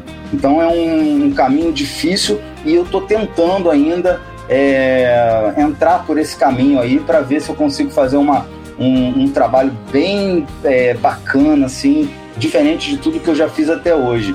Para vocês terem uma ideia, com essa trilogia, que são três livros, eu já somo aí sete livros escritos, com mais, além oito, né, se contar com a apostila. Então, a apostila ela está disponível na plataforma da Hotmart, tá? É, em todo, praticamente todos os meus programas no YouTube tem ali o link da, da, da página da Hotmart da, que consta lá o, a apostila. A apostila chama-se Ufologia Esclarecida. É um passeio histórico dentro da ufologia, mostrando como começou essa organização de estudo. Aí já não é ficção, é não ficção, né? E mostra também a realidade da ufologia nas civilizações antigas, os agroglifos, as principais temáticas, abdução, contato de primeiro, segundo, terceiro, quarto, quinto grau, as principais casuísticas no Brasil, como Varginha, Operação Prato, é, a noite oficial dos OVNIs, tem, tá tudo ali, é uma apostila, um produto digital, obviamente, né? Todo ilustrado em cores, bem bonita e bem baratinha ali na plataforma da Hotmart. Já os livros, é, desses sete, eu só consegui publicar três. É, Os Sacerdotes do Infinito, que foi o primeiro lá em 2009, o Sopro do Apocalipse, é, A Conspiração Illuminati, que não é um livro de ufologia, é, fala de, muito de sociedades secretas. O pessoal compara muito aí com a linha do Dan Brown, né? E o, o terceiro livro que eu lancei foi o Contos de Mistério, que é um, uma coletânea de sete contos, né? E dentre esses contos tem sobrenatural e tem ufologia também, né? E a, a, foram os três que eu consegui. Agora, o livro 2, que o, o, o, Sopro do Apocalipse é uma duologia. E o livro 2 eu não consegui publicar ainda, né? É, mas, assim, quem leu primeiro o livro 1 um, não ficou tão refém assim. Ficou curioso para saber como é que se deu o desdobramento. Mas é, ele é bem completinho, o livro 1. Um, assim, dá uma sensação de quero mais, mas ele é legal. E é, agora eu vou tentar aí, ao invés de lançar o livro 2 da Sociedade Secretas lá, eu pretendo lançar o primeiro da trilogia, porque é, a, assim a ufologia ela está muito em evidência e eu acho que o, o, caminho, o melhor caminho a se enveredar agora vai ser trazer essa trilogia à tona aí e aí depois eu relanço o 1 e o 2 do Sopro do Apocalipse. Mas agora a, a tendência vai ser tentar aí, pelo menos o livro 1 eu vou tentar lançar esse ano de 2021, tá? Então, com, rela com relação a, aos livros é isso. Agora, os projetos para 2021, eu já em janeiro, no meio de janeiro, é, a gente já está agendado aí o grupo Contato Avo em Pesquisa de Campo. Nós vamos fazer uma incursão é, em luminárias, tá? Ali do ladinho de Santo Tomé das Letras. Nós vamos já com um aparato profissional mesmo para exploração em cavernas. Nós vamos com uma guia da cidade e com um explorador. Ele é paulista, mas ele já se dedica a muitos anos de exploração em cavernas e luminárias. E ele vai fazer parte aí do nosso grupo. Eu fui convidado, na verdade, é por um, um amigo é, de Belo Horizonte que tem é, amigo dessa guia lá de luminárias. E a coisa acabou tomando uma proporção acima do que a gente imaginava, que a gente já está com apoio aí de pousadas, estamos com apoio de restaurante e muito provavelmente estaremos em, com apoio da prefeitura, que só vai se confirmar agora em janeiro, virando o ano, porque aí vai entrar a nova prefeitura, mas já, já está aliado aí com a, inclusive a, a vereadora que ganhou a, a eleição, que é parceira da prefeitura, está junto com a gente no projeto. Então a gente está aí com, com esse projeto maneiríssimo que vamos aí fazer vigília, vamos entrevistar pessoas. E tem um amigo meu que trabalha com documentário, cinema, que está fazendo uma gravação, já fez uma gravação lá e vão, vai junto com a gente também para fazer a continuidade da gravação do documentário com a nossa participação lá também. Então é muita coisa envolvendo já nesse primeiro é, mês do ano aí de 2021 que a gente já vai ali fazer um trabalho muito bacana em luminárias. E no mês de março, data 13 de março, já está aí, é, já estamos divulgando o nosso evento é, Projeto Ufologia em Belo Horizonte. É, é, a palestra vai acontecer na, no Orange Coworking, na rua Orange 30, São Pedro, Belo Horizonte. É no centro de Belo Horizonte. Vai ser às 14 horas. É, como em toda, todo evento que eu estou fazendo atualmente, no começo vai ser uma interação com o público. Acabou aquela coisa de palestra chata que só o cara fica falando lá na frente e acabou a história por aí. Nas, nos meus eventos tem uma interação com o público, a gente tem aí um bate-papo onde o público tem a oportunidade de falar, de contar o seu caso, a sua vivência dentro da ufologia. Isso eu fiz já desde o primeiro encontro ufológico em Santa Tomé das Letras e deu um resultado fantástico. As pessoas adoraram essa interação e quebra o gelo. Aí dali por diante o, o, evento fica maravilhoso, as pessoas ficam se sentindo em casa e a coisa fica muito descontraída, muito bom, a energia fica fascinante. Aí depois de, dessa interação eu já vou dar a palestra, né? A palestra ela vai se consistir no, na a, é a presença extraterrestre em Belo Horizonte, né? E aí eu vou falar sobre, é, bom, eu vou dar só uma explanação sobre o início da ufologia no mundo, porque vai ter muita gente ali que vai pela primeira vez numa palestra de ufologia.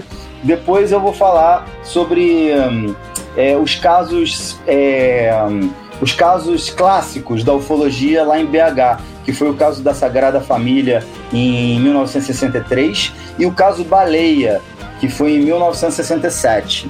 Depois disso, eu já vou partir para casos recentes, né, da, da incidência de, de, da ufologia no geral em Belo Horizonte. E aí eu vou ter a participação de convidados que darão seus depoimentos, como os próprios amigos que me convidaram para esse evento, que foi o André Reinoso e o Roberto Fonseca. Eles são músicos e, e são entusiastas da ufologia e têm contatos há muito tempo. Inclusive o Roberto Fonseca, ele tem em suas mãos uma das fotos que eu vou dizer para vocês que seria uma das mais fantásticas da ufologia moderna.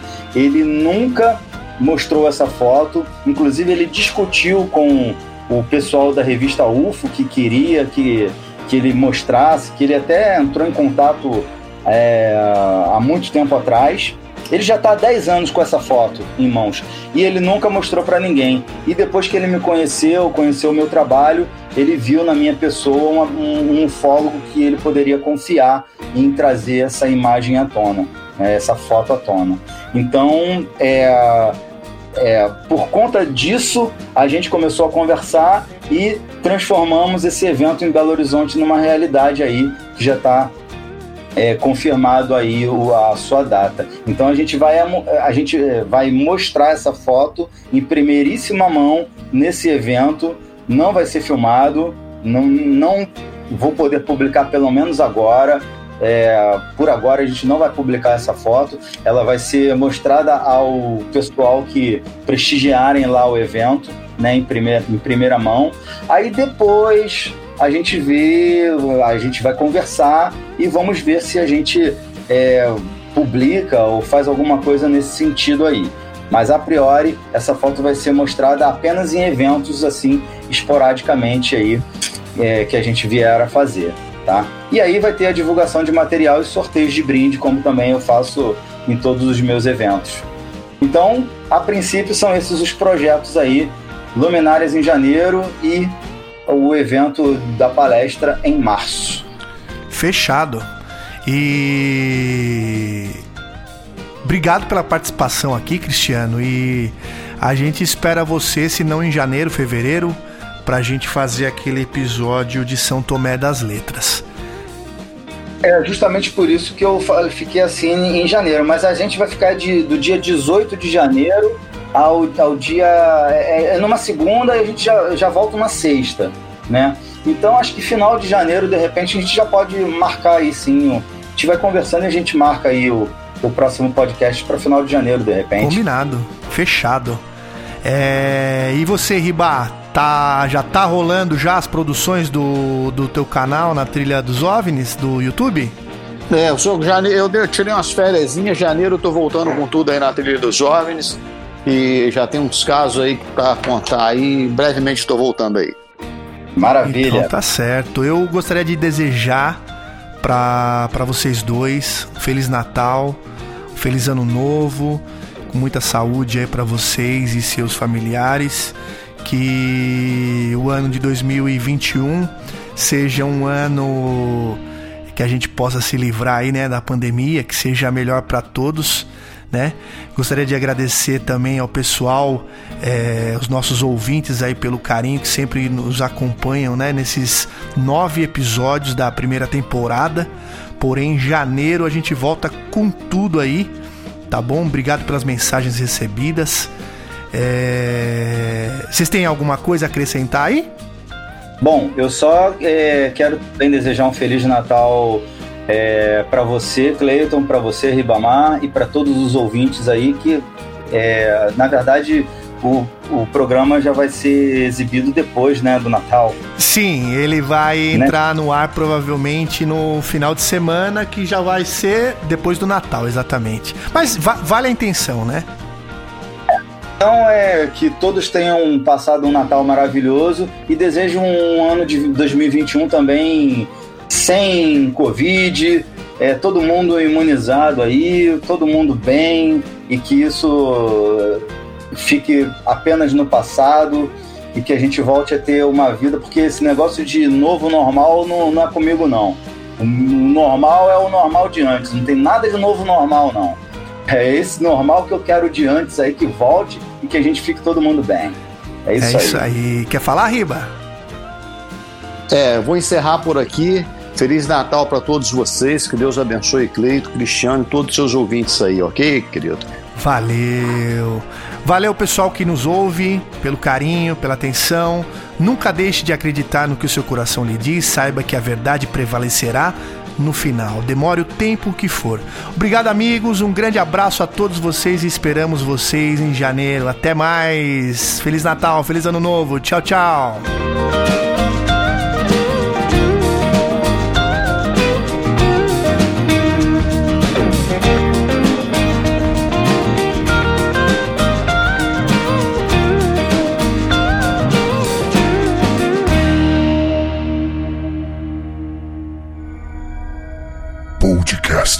Podcast Brasil UFO.